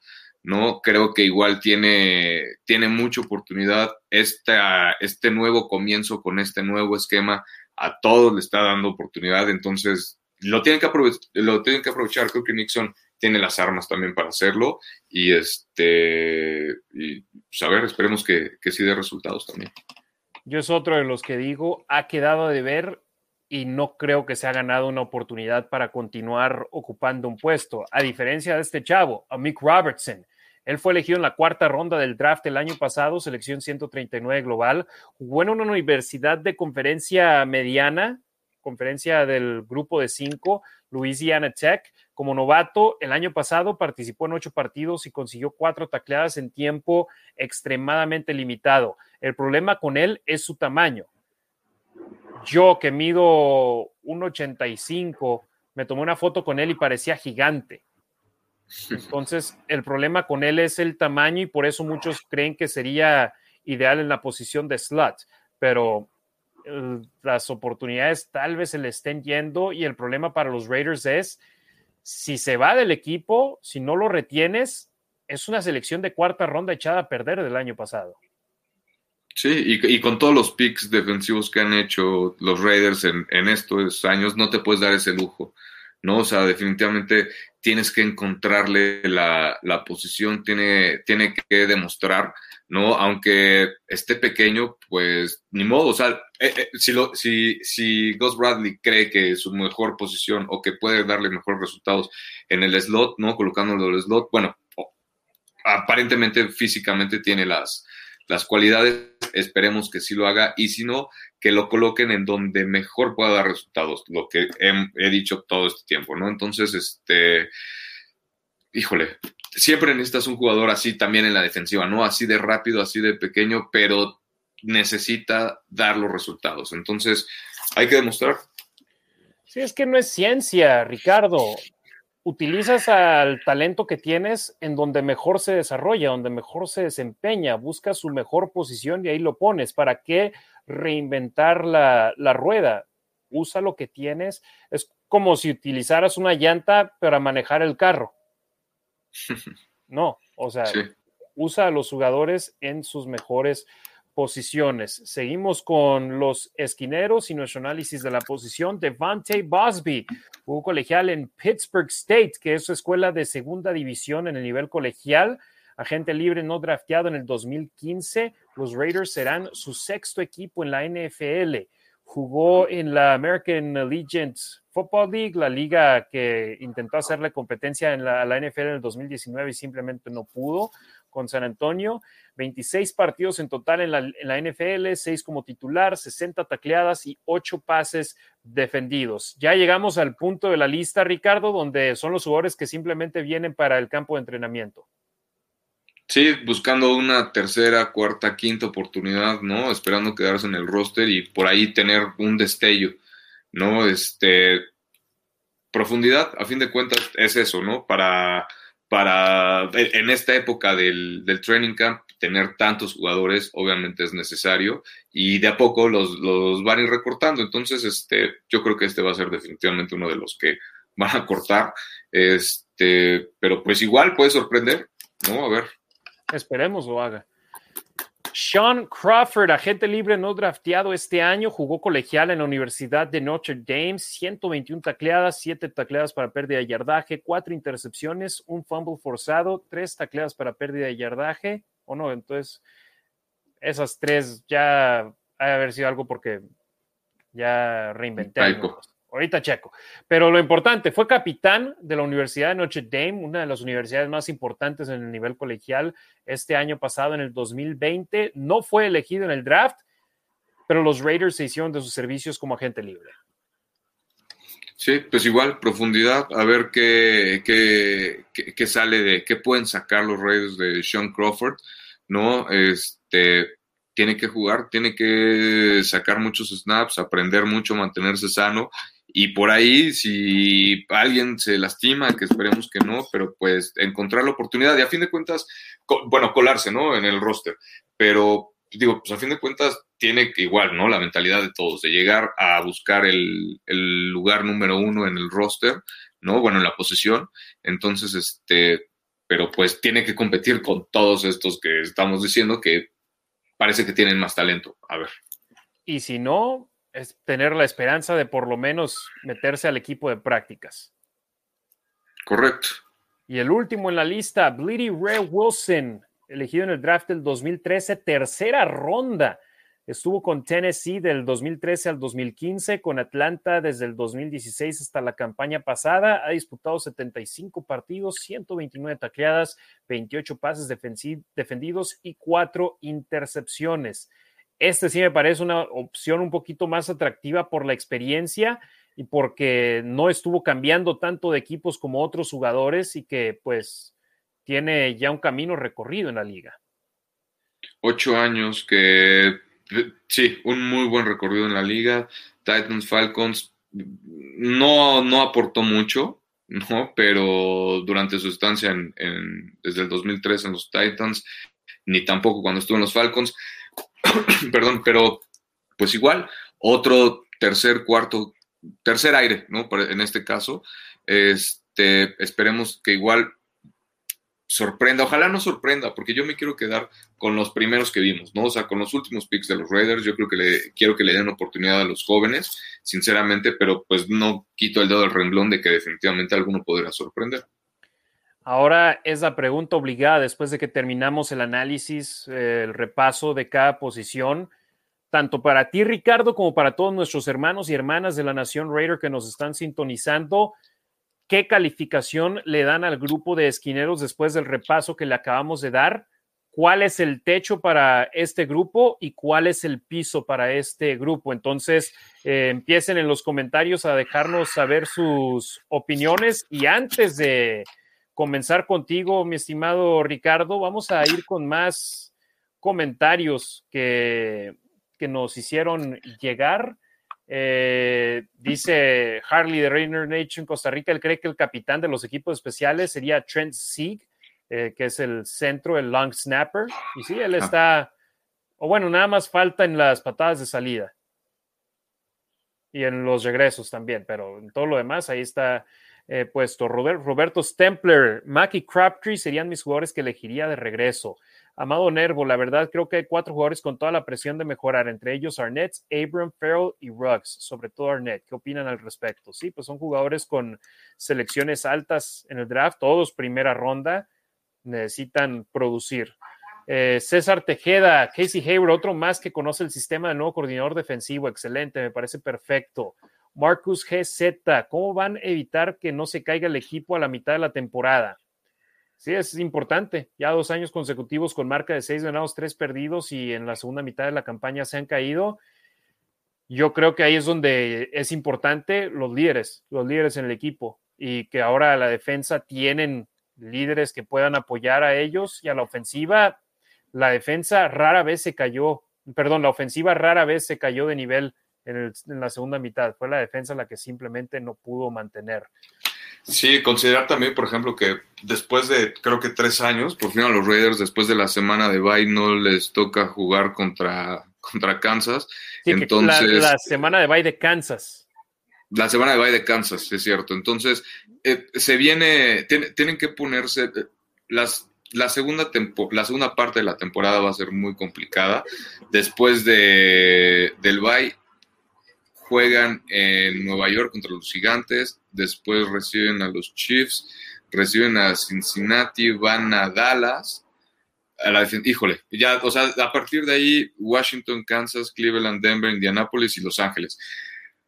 Va a ser, se tienen que preparar muy bien, tienen que evitar lo más que puedan las lesiones, lo que decíamos, ¿no? Mantenerse sanos, este, estar preparados, ¿no? Para toda esta segunda parte, considerar obviamente eso, que también es un juego extra, ¿no? Entonces se van a tener que, se van a tener que cuidar muchísimo en toda esta parte del, durante el training camp, ¿no? Para llegar lo más sanos posibles a, a la mitad de, de temporada y cuidarse con, con, relación al COVID, porque ya vimos que aunque no, no, es necesario que te lastimes una rodilla o algo así, ¿no? O sea, esto te quita al menos dos semanas a lo mejor, ¿no? Entonces pierdes ritmo, pierdes muchas cosas que definitivamente no le ayudan al equipo si te suspenden. Eh, César, Tejeda, César Tejeda dice, eh, Chevon Mullen siempre activo y eso es bueno, pero aún falta dar más. Arnett deben de darle seguimiento más cercano para que mejore, es buen jugador. Sí, yo creo lo, lo, que más lo afectó el año pasado fue no tener campo de entrenamiento, no tener partidos de pretemporada, las lesiones que sufrió. Como novato, eso te pega duro. Llamado Nervo nos recordaba, Jeff Okura es el jugador que estaba como esquinero por encima de él. Raider Nation Costa Rica, el buen Harley, ¿obligan a los Raiders a incluir a Lawson en el roster de 53 o lo pueden dejar fuera de la lista por esa condición? Según lo que yo sé, necesita quedarse en el roster de 53 jugadores, no lo pueden cortar. Según yo también, porque terminó la, exacto, porque terminó como jugador, entonces, como terminó en el roster, ¿no? Entonces no puede empezar sin estar en el roster si está suspendido. Y, es, y formaba parte de los Raiders cuando fue suspendido en abril. César Tejeda, Lawson es un jugador de relleno, qué malo que no lo pueden cortar. Dice de Douglas, no creo que quede dentro de los 53 y sobre Hubs siento que romperá marcas. Ojalá y si yo con que sea rendidor, con eso me voy por bien servido después de los que hemos visto los últimos años. Kevin Ayala, en mi opinión, no se me hace tan malo el cuerpo de esquineros y de safeties. De hecho, para mí es sólido. César Tejeda, Nexen se nota que sabe taclear, creo que es lo único que tiene. Pues la bronca como esquineros lo que quieres es que no, no te completen pases, no tanto que, bueno, obvio, taclear es parte importante del juego, pero quieres evitar que completen las recepciones. Sí, cuando tu mejor tacleador es tu corner, pues definitivamente algo no está bien, ¿no? Entonces, este, pues sí, esperemos que, y, es algo de lo que han carecido en lo personal los Raiders, ¿no? Eh, la falta de tacleo. Entonces, este, pues no sé, esperemos que, que, no sea el mejor tacleador, pero que, pero que demuestre, ¿no? O sea, que, que haga cada quien su chamba y así todo, la defensiva va a funcionar perfectamente. El buen César nos da de hecho su opinión sobre cada jugador. Robertson, creo que su cuerpo no es para esquinero. Bosby, no creo que se quede. Crawford tampoco se queda. Ray Wilson, me late, espero se quede. Su calificación sería piso de 6, techo de ocho y medio, entonces me imagino su calificación estaría por ahí de, de 7. Amado Nervo dice que entre 13 y 18 se estaría conformando. Me imagino que el número de defensa Pásanos su calificación, tiene que ser del 1 al 10. ¿Qué calificación le das a la defensa? ¿Cuál sería la mejor que podría llegar al final de la temporada y cuál sería la peor al final? All Iram, saludos mi nación, saludos Iram. Jesús Estrada, faltó Carl Joseph, lo cortaron. Joseph, vamos a hablar de él en cuando nos toque hablar de los safeties la próxima semana. Eh, Raider Nation Costa Rica, Harley dice, mi criterio para estos esquineros, piso de 4 y techo de 7. Creo que nos falta mucho por desarrollar en esta sección. Espero que el sistema se ajuste y que hagan un buen balance entre juventud y la, poca, experiencia que tenemos. Kevin Ayala, piso de seis y medio y techo de ocho y medio. Entonces imagino él también su calificación, entonces sería siete y medio. José Antonio Díaz Rosas, al cual saludamos, nos está viendo en YouTube. Creo que Hubs es una muy buena suma de Diablo estamos con altas expectativas. Esperemos no sea solo por el apellido y las cumpla. A mí que es muy bajito en cuanto a estatura, pero necesitamos verlo en su posición natural. Raider Nation Costa Rica eh, le dice a Jesús Estrada, creo que eh, Joseph está como safety, no como corner, y Amado también responde lo mismo. Y Amado dice su calificación es de 5 a 7. José Antonio Díaz, su calificación es de 5 con piso de 4 y creo que puede llegar hasta 8 sobre todo si el desarrollo de Arnett y Mullen es el adecuado. Creo que Mullen tiene el potencial para ser un esquinero número uno. Y, y, algo que quiero yo apuntar, creo que los Raiders están haciendo las cosas de una manera inteligente si les funciona. A Hayward lo firmaron un contrato de un año porque quieren esa experiencia este año, pero prefieren tener a Mullen y a Arnett como los titulares la próxima campaña o si quiere regresar Hayward de nueva cuenta con un contrato bajito, tienes a ellos tres. Pero los Raiders confían en los jugadores que draftearon. De igual manera, en Gakwe, me encanta. Sin haberlo visto jugar con los Raiders aún un solo snap, tengo altas esperanzas en él, pero nada más lo firman dos años. ¿Por qué?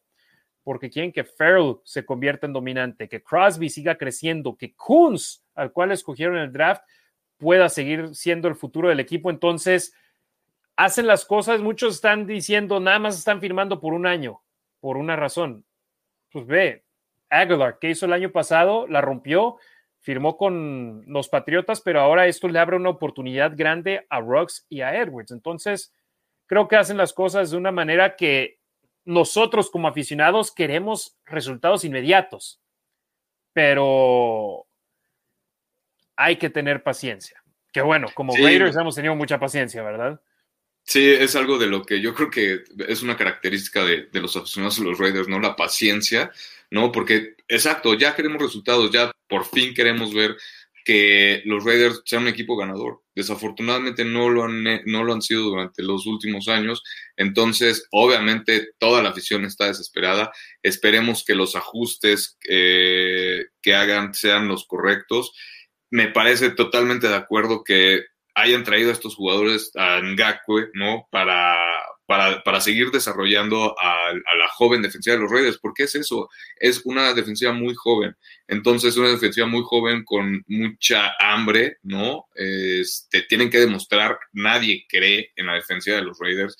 Tienen las armas, creo, y tienen a los jugadores que les pueden ayudar a llegar a, desarrollarse en, los mejores jugadores, en la mejor versión de, ellos mismos, ¿no? Entonces, este, le tengo mucha confianza a la defensiva, en serio también creo que, creo que pueden lograr algo interesante. Voy a aprovechar aquí para dar mi calificación de, los corners, si te parece, Harry.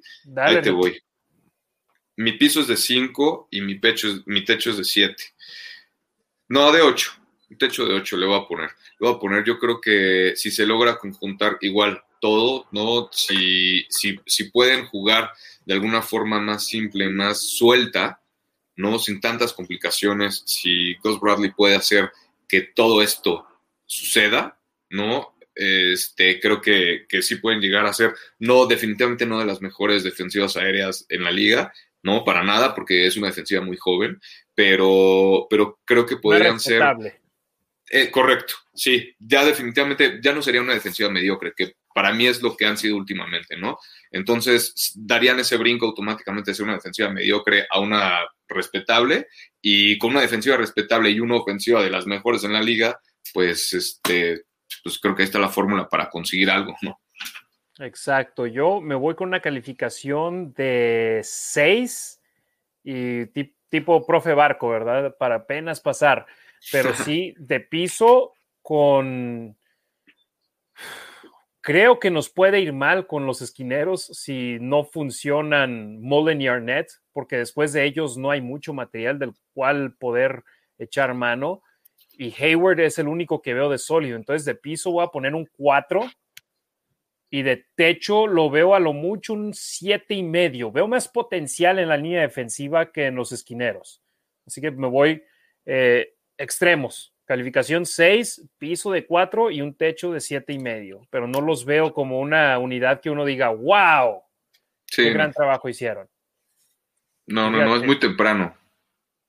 José Antonio Díaz Rosas, mi calificación de 5 con piso de 4 y creo que pueden llegar hasta 8, sobre todo si el desarrollo de Arnett y Mullen es el adecuado. Creo que Mullen tiene potencial para ser un esquinero 1 y es lo que decíamos. Los Raiders tal vez por eso no firman a Hayward a un contrato de tres años. Quieren que esa posición sea de Mullen, quieren que del otro lado en el campo esté Arnett y que los esquineros sean los que ellos acabaron firmando en el draft. Luis Reyes, calificación de piso de, de cinco, piso de cuatro y un techo de siete y medio. Raider Nation Costa Rica, un esquinero top hubiera caído como anillo al dedo para nosotros este año. Y creo, vamos a las mismas, creo que no lo agarraron porque quieren desarrollar a los que ellos eligieron en el draft. No quiero decir que son tercos, pero quieren insistir en que en darle una oportunidad a los suyos y sobre todo una oportunidad real a Arnett. Porque pues, ya jugó su primer año de novato y jugó este año pasado completo, pero sin una línea defensiva. Entonces, creo estas son sus, la, la oportunidad real para ambos de demostrar lo que tienen. Sí, y, te digo, y, en serio, o sea, perdón que sea tan insistente con esto, pero llegar a un esquema defensivo nuevo les va a ayudar mucho. Creo que sí les puede ayudar mucho porque es un comienzo de nuevo, ¿no? O sea, es borrarse a lo mejor todo lo que, lo, lo, que te habían enseñado, ¿no? El esquema defensivo que te habían borrado y de alguna forma, si lo logran hacer más fácil, ¿no? Lo que trae Dos Bradley en la cabeza, creo que sí pueden conseguir cosas interesantes, pero pues pero pues a ver, o sea, definitivamente coincido, la línea defensiva es, es, es para mí lo, lo, fuerte de la defensiva, ¿no? Entonces, este, si logran consolidarse como, como una buena línea defensiva, todo va a servir, exacto. Ayuda a los tres niveles. Es, correcto, ¿no? Entonces, este, esperemos que sea así. Ayuda a los tres niveles, ayuda a la ofensiva, ayuda a los equipos especiales, o sea, es la línea defensiva es como arrancan los equipos de fútbol americano, de tu línea ofensiva para atrás, de perdón, de tus líneas hacia atrás, tanto la ofensiva como la defensiva. Si tu línea ofensiva no funciona, te van a traer como loco a tu mariscal de campo. Si tu línea defensiva no funciona, el quarterback rival va a tener todo el tiempo del mundo para hacerte daño. Entonces, de las líneas hacia atrás. Eh, Luis Crucijar, mi calificación, un piso de 5, un techo de 7. Gus Bradley les va a traer una enorme mejora. Muchos problemas de la temporada pasada fueron mentales, así como de forma los tacleos. Eso se arregla con cocheo. Amado Nervo, ¿creen que Mullen sea mejor que Hayward? En estos momentos no, pero creo que tiene el potencial para hacerlo en los próximos años. Sí, y, si, lo, y si lo agarran, si lo empiezan a moldear, ¿no? Desde ahorita, que, no trae tanto fútbol americano profesional de alguna forma, que no está tan viciado con eso. Si lo empiezan a moldear, si Gus Bradley lo empieza a moldear y le, aparte le empieza a agarrar a Casey Hayward, se puede convertir en un jugador muy, muy interesante, ¿no? Y sobre todo, hombre, si Abram está diciendo que es una gran influencia eh, Hayward, que es una posición diferente a la suya, ahora imagínate un jugador con el que está en el mismo cuarto de esquineros eh, intercambiando opiniones. Estoy seguro que en el momento en el que Mullen de sus primeras declaraciones desde el campo de entrenamiento va a hablar maravillas de Casey Hayward eh, Rainer Nation Costa Rica dice, es que justo es eso, la paciencia. Creo que es momento para hacer algo de impacto. Al Iram dice, Gruden se está acercando a la mitad de su contrato y no ha dado los resultados esperados. Es cierto, apenas el que sigue es el cuarto año, que entonces sería el 40% de su contrato. Personalmente, después de la década de pesadilla que hemos tenido, en, o bueno, casi dos décadas de pesadilla que hemos tenido, yo con estar 8 y 8 me siento mejor de cuando andábamos en 3 y 13. Pero obvio, quiero ver a los Raiders en playoffs porque nos, nos estuvieron tentando en ese 2016 de que se va a hacer, se va a hacer, vamos a sorprender. Se lesiona Cart, todo se va para la basura. Entonces, creo que se pueden hacer grandes cosas con este, con este equipo. Eh, César Tejeda, como he dicho, como el dicho, siembras para cosechar. Están pensando muy bien los directivos y entrenadores y deben de dar resultados. Obviamente, al no cosechar de inmediato, llegan críticas, pero yo creo que estos jugadores que eligieron el draft, hombre, no todos son Josh Jacobs, que en el primer año consiguen mil o más yardas y en el segundo año también. Manuel Valles, pues yo digo que sí se armó bien la defensiva y podría ser la clave para un mejor resultado. Y de calificación de piso 7 y de techo concuerdo con siete y medio. Eh, César Tejeda, siempre los esquineros dependen mucho de la línea defensiva, la presión al quarterback es lo más importante. Esperanza Rodas Nuila, al irse Hayward el siguiente año, ¿creen que Nate Hobbs puede competir con Arnett y Mullen? Depende mucho de lo que suceda este año. Por lo pronto, he escuchado excelentes cosas de, de Nate Hobbs. Y por lo pronto lo va a hacer, ¿no? O sea, definitivamente es lo que es lo que comentábamos. Tienen que tienen que competir, tienen que demostrar a estos chavos por qué están ahí, por qué los eligieron. Nate Hobbs ha demostrado, ¿no? Ya, ya lo dijeron, ya dijo Gus Bradley cómo está impresionado con él. Entonces, este sería una sorpresa enorme, ¿no? No me gustaría que se diera esa sorpresa por Casey Hayward, porque automáticamente pues ya no lo vas a tener dentro del campo. ¿No? Entonces, este, no sé, sería algo ahí como medio, medio raro, pero si es un jugador más joven que te da mejores resultados que el veterano de 10 años, pues adelante, ¿no? Entonces, este, pues no sé, a ver, en unos años igual, a ver cómo, cómo se va desarrollando todo. Exacto, y Odín Mendoza, saludos. Raiders. Saludos a toda la banda que nos está sintonizando. Hoy estamos en el Twitter, en el Facebook y en el YouTube de La Nación Raider completamente en vivo. Amado Nervo, van dos años que hemos tenido la oportunidad de estar en playoffs. Hay que ajustar a mitad de temporada. Algo pasa, quizá la presión. Ojalá esta sea la temporada buena. Pasamos a nuestro siguiente y último tema, Ricardo. Los Raiders, los jugadores de los Raiders, o bueno, no fueron los Raiders, sino fueron sus jugadores, se enfrentaron a jugadores del equipo de hockey de Las Vegas, de los Golden Knights, en un partido de softball. Yo tuve la oportunidad de estar ahí presente, pagué mi boleto como aficionado, un entradón, más de 8 mil fans en las tribunas del Las Vegas Ballpark, el nuevo estadio de béisbol en Summerlin, que está aquí es parte de la comunidad de Las Vegas, pero ahí ves en el video cómo se tuvo una entrada espectacular. Eh, y en este evento me di cuenta, Ricardo, esta ciudad de Las Vegas sigue siendo la ciudad del equipo de hockey. ¿eh? Todavía los Raiders tienen mucho por ganarse para ser el equipo de esta comunidad. Sí, y, obviamente que llegaron a los playoffs, ¿no? No sé si llegaron a, la final de la NHL. Cada año, en cada año de, su existencia, en sus cuatro temporadas de la NHL, han llegado a los playoffs. En su primero llegaron hasta la gran final. Ok, entonces, imagínate, entonces ese es el impacto que te da un equipo ganador. Los Raiders tienen que empezar a ganar en Las Vegas, ¿no? Tienen que empezar a crear este tipo de identidad ¿no? Que, se genera en, las ciudades en las que juegan los equipos. Y porque, digo, a fin de cuentas son los Raiders de Las Vegas, ya, ¿no? Entonces tienen que formar parte de, la comunidad en todo este tipo de, eventos. Me parece increíble, qué bueno, que creo que Henry Rocks conectó un home run, no sé, pero, este, pero creo que le fue muy bien ahí en, en el bateo. ¿Quién ganó, Harry? Ganaron los Raiders, si no me equivoco, el marcador final acabó siendo como 21 a 16 o 25 a 16, algo así.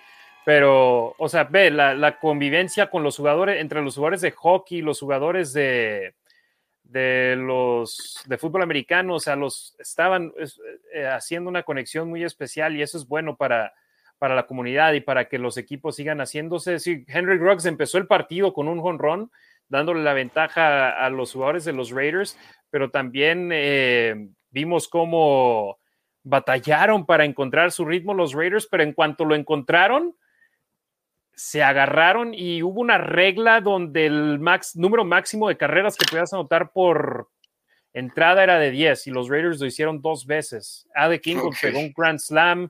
Eh, te digo, nada más empezaron a agarrar ritmo los Raiders y pasaron por encima de los Golden Knights, pero algo que me gustó mucho es, fíjate, yo fui como aficionado y ese día me, me pude agarrar a Ruggs para que me firmara mi jersey, Abram que me firmara ese y Jacobs que me firmara este otro. Fui como aficionado y casi todos los jugadores se portaron espectacular con los aficionados, firmando autógrafos, tomándose fotos, esto antes del juego y durante el juego también, entre entradas, antes de salir al jardín izquierdo, iba Jonathan Abram a firmar autógrafos, a tomarse fotos, eh, Henry Ruggs hacía lo mismo, eh, después del juego, aunque no quiso firmar la foto que yo traía, Foster Moreau fue a firmar fotos con, con la raza, el único que se veía más acá reservado era Marcus Allen y Tim Brown, que también ahí estaban en el, en el campo, pero los jugadores actuales de los Raiders parece que saben que se tienen que ganar al público, que se tienen que ganar a la gente. La ovación para los jugadores de los Golden Knights era increíble. O sea, era impresionante y la de los Raiders era más moderada. Pero obvio, ahí estábamos yo, estábamos el, el buen Dougie, al cual le mando un saludo, eh, gente del Wrecking Crew acá en Las Vegas. Estábamos cerca de la misma sección y cuando estaban gritando, el grito del equipo de hockey es Go Knights, Go, Go Knights, Go. Y yo nada más empezaban a caer tantito y era empezar el Raiders. Claro. Hasta los Claro, propios jugadores de los Raiders volteaban a, a ver y decían, eh, venga, venga. Oye, ¿y quién, quién pichaba por los Raiders? Era un pitcher que nada más les lanzaba, era uno genérico, alguien que nada más Ah, lanzaba, era softball, pero de cotorreo. Haz de cuenta como si te juntas con tus compas y a ver quién le pega, Sí, la sí, pega sí. más, más lejos. Entonces, eh, Moreau estaba en, en primera, Waller estaba en tercera, Ingold, que te digo, pegó un Grand Slam, en mi opinión, es el que no nombraron un MVP, pero de haberlo hecho, él se hubiera ganado el MVP, se aventó una jugada de doble play espectacular. Y de hecho le pregunté a Josh Jacobs antes del juego, ¿quién va a ganar el MVP? Henry Ruggs. Y me dice, ojo con Alec Ingold, él juega muy bien. Ingold jugó increíble. Y hubo un derby de Ah. cuadrangulares antes del juego y los Golden Knights usaron un cachirul y por eso lo ganaron. Pero ¿Por qué? ¿A quién metieron? O sea, ¿metieron un Alguien- beisbolista? o- alguien que dijeron que era un profesor en su equipo. Y dije, ¿cómo va a haber un profesor de qué? Y qué casualidad que lo traes y resulta que jugó béisbol en el nivel colegial. Entonces, haz de cuenta, ok, los. Raiders iban ganando como 26 a 7. Este cuate entró y pegó 20 cuadrangulares. Entonces, eh, dije, ah, digo, tramposos, con razón. Así sí, Siempre ¿verdad? contra los Raiders, siempre contra los Raiders. ya quién sabes, chapuza, pero el juego, el que estaba en las reglas, lo ganaron los, los malosos. Pero sí, es bueno que, por ejemplo, los fans del equipo de hockey, que son más acá en Las Vegas, ven a los jugadores de hockey yéndose con los del fútbol americano, que están cotorreando, que reconocen, que es algo que hay entre atletas profesionales. Aunque no juegues en la misma, en la misma disciplina, tienes el respeto porque sabes por lo que pasan para llegar a ese nivel, para mantenerse en ese nivel. Entonces, se tiene ese respeto y me gusta que los de hockey se lleven bien con los de fútbol americano, que se vean que son amigos, para que los fans del equipo de hockey se hagan fans de los Raiders y los fans de los Raiders también apoyen al equipo local de, de hockey. Entonces, una muy buena Sí. actividad. Se recaudaron 175 mil dólares Wow. que se dividieron entre, entre tres fundaciones.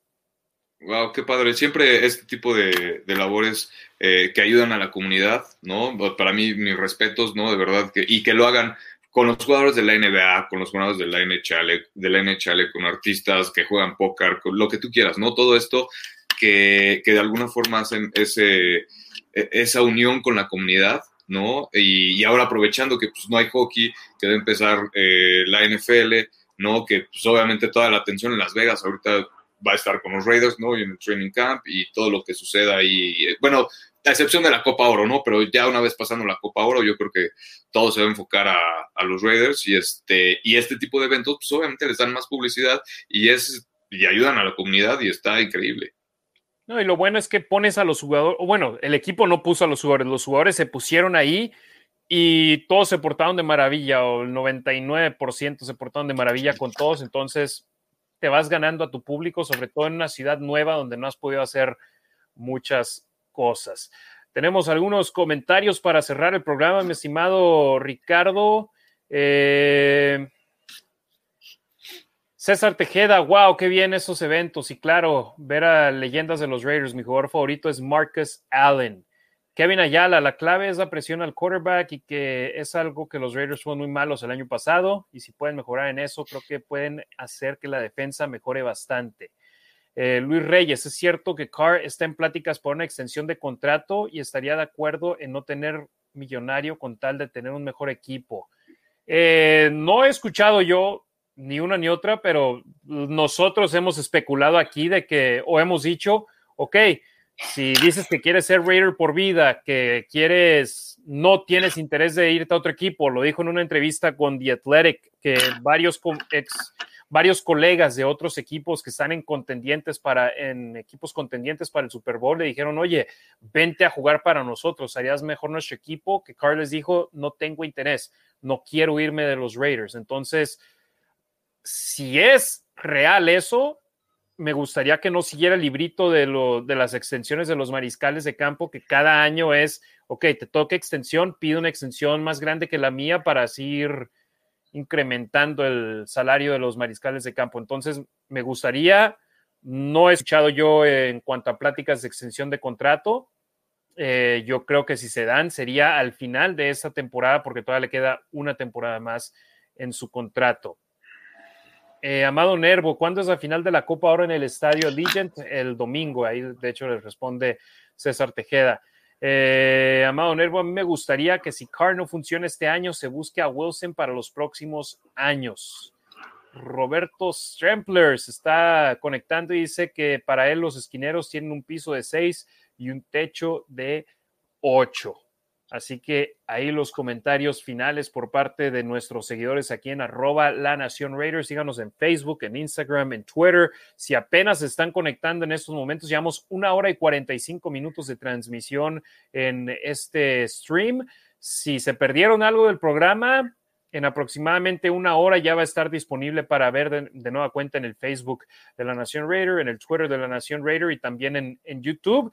Y para mañana en la mañana, si no es que hoy en la noche, ya también disponible la versión en audio de Spotify, que he escuchado mucha gente que nos escucha cuando van manejando, que se van al ejercicio, que se están bañando, que ahí ponen el, el audio y nos escuchan, porque hay muchos que no nos pueden ver en vivo por cuestiones de trabajo, de familia o allá del otro lado del charco en España. Saludos a nuestros hermanos españoles que siempre están al pendiente del programa y prefieren escuchar la versión de audio en lugar de estar viéndonos a nosotros, que también los entiendo, ¿verdad? ¿Quién quisiera verme a mí en su pantalla por una hora 45 minutos aparte de mi mamá? Entonces, eh, gracias a, todos, a todos los que nos apoyan aquí en la Nación, en la Nación Raider. En realidad, su apoyo es lo que nos mantiene aquí semana a semana queriendo traerles a ustedes más contenido, porque es lo que se merece la Raider Nation, Ricardo, información de calidad eh, y nosotros intentamos proveérselas, nos estamos preparando desde el viernes, digamos, mañana.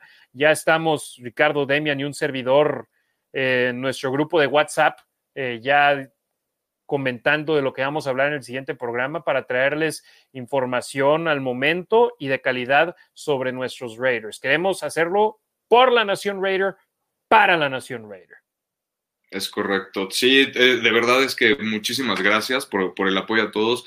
Es, es, es, una, es un placer hacer esto de verdad para todos ustedes en español. Sinceramente, nos encanta, a mí me encanta hacer esto. Es, este, es increíble el apoyo que hemos recibido.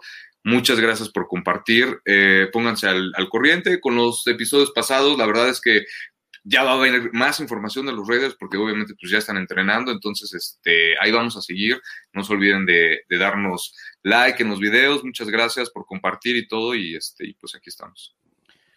Pick Mike, excelente episodio 13. Saludos. Mon Janes de Villanueva. Saludos, mándenme saludos. Yo, eh, dice ella, yo sí quiero verlos. Yo creo que no me quiere ver a mí, sino, sino a ti, Ricardo. ¿No? ¿Algún saludo que quieras mandar ahí? Sí, eh, un saludo a mi esposa, es la única que yo creo que me quería ver y mi mamá también, un saludo para ellas dos. Sí, y agradecemos a todos los que nos escuchan en versión podcast. Nuestro programa de la semana pasada ya es el segundo más escuchado y lleva apenas una semana eh, disponible. Entonces, muchísimas gracias a ustedes. El único que le va ganando es el episodio número 8, del cual hablamos en el minicampamento, pero Ahí vamos, ahí vamos, ahí la llevamos. así que gracias. Javier Muñoz, como siempre, excelente programa. Saludos desde la Ciudad de México. Saludos. Eh, Raider Nation Costa Rica, el buen Harley dice: Pura vida, Maes. Saludos, mi estimado Harley. César Tejeda, Harry, Ricardo, muchas gracias por su tiempo y claro, por sus conocimientos e información. Saludos desde Guadalajara, Co-Raiders. Excelente programa, como siempre, y que Demian esté el próximo jueves todo apunta que sí va a estar el próximo jueves, eh, como los maestros. Dijo que está enfermo, que eh, la lista de la lista de lesionados no referentes al fútbol americano, pero ya nos enteramos dónde anda, anda en un concierto, entonces estaría difícil escucharlo en estos momentos. Así que, pero él siempre viene y nos da contenido de calidad aquí con nosotros, entonces No, y, aparte, perdón que interrumpa, Harry, estabas hablando del grupo de WhatsApp. En la mañana fue el primero que, que empezó. Él obviamente ya tenía su día planeado, ¿no? Pero como él está en Chicago, pues obviamente la diferencia de horario. Y fue el primero en que dijo, oigan, pues esto y esto y esto y esto. Y pues este, ahí está. O sea, aunque esté desconectado de alguna forma, está al pendiente, igual de, de toda la información que, que pueda salir para, para la opción de los redes. Sí, ya, ya dijimos dónde nos pueden seguir a Ricardo y un servidor, a Demian. Síganlo en arroba los Raiders Info en Twitter. Eh, Olvera Saga Hugo manda saludos. Kevin Ayala, me encanta su stream hablando de los Raiders. Saludos desde Ciudad Juárez. Saludos allá hasta Juaritos. Saludos. Luis Reyes, excelente programa. Eh, Hugo Olvera Saga, sí está buenísimo que lo hagan en español. Alf González, excelente programa, Harry Ricardo, saludos desde Chihuahua, mi estimado Alf, un abrazote, gracias hermano por estarnos viendo. Eh, Raider Nation Costa Rica, Demian, ¿será que no le quieren extender contrato en la Nación Raider? Está poniendo difícil esa negociación. No, hombre, si por mí fuera, yo, yo lo dije, yo tengo dos picks de primera ronda, escojo a Demian y a Ricardo, sin problema, ¿eh? Selección de, de primera ronda para mí ahí con ellos. Y Hugo Olvera Saga dice, quiere estar en ese grupo de WhatsApp jaja. No, gracias, gracias, Hugo. Pero sí, no, ahí nosotros lo hemos dicho mil veces, lo diremos mil más. Nuestro compromiso es con ustedes, hermanos y hermanas de la Raider Nation. Nosotros somos fans del equipo, al igual que ustedes. No somos ni más ni menos, somos hermanos y hermanas y aquí estamos para apoyar de igual manera a todos los grupos de seguidores de los Raiders de nueva cuenta, saludos a los más tumbados que me mandaron una playera, saludos a la raza de los malosos, saludos a la raza de los meros meros, saludos a la raza del Wrecking Crew, saludos a la raza del Black Hole, eh, saludos a Radio Nation CUU, eh, Raider Nation Guadalajara que me invitaron a su grupo de, Facebook. Eh, ya lo he dicho, si me quieren invitar a un grupo de Facebook ahí para, para formar parte de él, mándenme una invitación y con gusto. Y de hecho, ahora en el Facebook he estado aceptando a mucha raza que le va a los Raiders, así que, pero eso sí, necesitan salir en la foto con algo de los Raiders para que vea yo que, que sí son fans. Y ya ahí, ahí los acepto. Pero sí, no, muchas gracias a todos los que nos sintonizaron hoy. Ya vamos rumbo a dos horas. Ricardo, ¿algún comentario final que te que gustes dar? Este, pues nada, sigan, sigan al pendiente. Muchísimas gracias. Este, nosotros vamos a seguir sacando contenido, ¿no? Tratar de mantenerlos informados, ¿no? Este, un saludo para Demian, saludos a la Nación Raider. gracias, Harry, otra vez por la invitación. Eh, ha sido un honor, como siempre, y pues nada, aquí estamos en contacto. ¿Dónde te puede seguir nuestros hermanos y hermanas de la Raider Nation? Tienes tu red personal, pero también tienes una donde publicas información en inglés, ¿no? Es correcto, y estoy, eh, voy a sacar también ya unos, unos articulitos ahí con respecto a, la información de, los Raiders. Ahorita ya saqué un, un, artículo de un previo del training camp con respecto a los quarterbacks. Entonces, este, eso es en ATV-Raiders. Se los voy a compartir. De todos modos, todo lo retuiteo de mi cuenta personal, de la de arroba Rasgit. Entonces ahí pueden encontrar todo. Este, Facebook, en Instagram, en Twitter, como Ricardo Villanueva también. Entonces, este, pues nada, Javi, ahí estamos. No, y agradecemos, insistimos, de gran manera que compartan el contenido en sus redes sociales, que nos den retweet en Twitter, que compartan en Facebook, que le den like y suscribir en la página de, YouTube, que por cierto me quiero meter aquí rápido porque vi eh, para mandar saludos a algunos que nos estuvieron dejando comentarios en la cuenta de, YouTube y que es nueva, es nueva la cuenta, no tenemos mucho tiempo con ella, así que... Mira, mientras aprovecho para... eso, ¿eh? Claro, pues para hacer una recapitulación de todos los lados donde hoy nos mandaron saludos, ahí te va. Mandamos saludos a Costa Rica, Azcapotzalco, obviamente Ciudad de México, Cuernavaca, Cali, Colombia, Estado de México, Denver, Colorado, Bogotá, a la banda de la Baja, a Canadá, aquí en la colonia Narvarte, a Chihuahua, a Monclova, son los que tengo. Espero que no me falte ninguno, pero muchi Juaritos, muchísimas gracias a todos, obviamente a los amigos de España, ¿no? Que pues no nos pueden escuchar en vivo, pero un saludo para, para todos ellos, gracias por seguir haciendo crecer esto, de verdad, un enorme agradecimiento para toda, para toda la banda. Sí, también saludos a Roy de Raider Nations Laguna, que no, no dejó comentario, pero vi que compartió ahí en, en su página de Facebook nuestro stream. Eh, sí, el que había comentado era Roberto Strempler hace seis días. Es lo mejor que me pudo haber pasado. Amo este canal de YouTube donde lo puedo descargar y escuchar después cuando quiera y como quiera. Sus opiniones y análisis son muy buenos y objetivos. Saludos desde Querétaro. Raiders. También el buen Julio Luján, ¿te acuerdas que estábamos hablando del estadio de Rayados? Dice, el estadio de Monterrey tiene una capacidad de 53.500. Creo que no entra en los requerimientos de la NFL. Corríjanme si estoy mal. Fuera de la capacidad del estadio es de primer mundo y creo que pasaría cualquier otro requerimiento. Así que, de nueva cuenta, si nos están viendo en YouTube, dejen su comentario de dónde nos están viendo en el programa en vivo de la próxima semana. Ahí les mandamos sus saludos. Los últimos tres comentarios del día. Carlos del Valle, gracias por toda la información. Toño Granadino Castillo, desde Chihuahua, son los mejores. Hoy no me mencionaron. No te vimos, mi estimado Toño, pero sí, saludos siempre. Aquí estamos. Saludos, Toño. Ya te mencionamos, ahora sí. Leobardo Araní, saludos desde Monterrey. Saludos hasta allá, hasta la Sultana del Norte. Ricardo, antes de despedirme, muchas gracias por estar aquí conmigo y la próxima semana vamos a tener más del campo de entrenamiento. Vamos a estar, creo que en vivo al mismo tiempo que el partido del, Salón de la Fama, pero pues nosotros que jueguen. Y nosotros en lo nuestro. Somos de los Raiders. La misma, la otra vez estuvimos al mismo tiempo que, que la selección mexicana. Buena suerte, que les vaya bien, pero nosotros aquí estamos para los Raiders.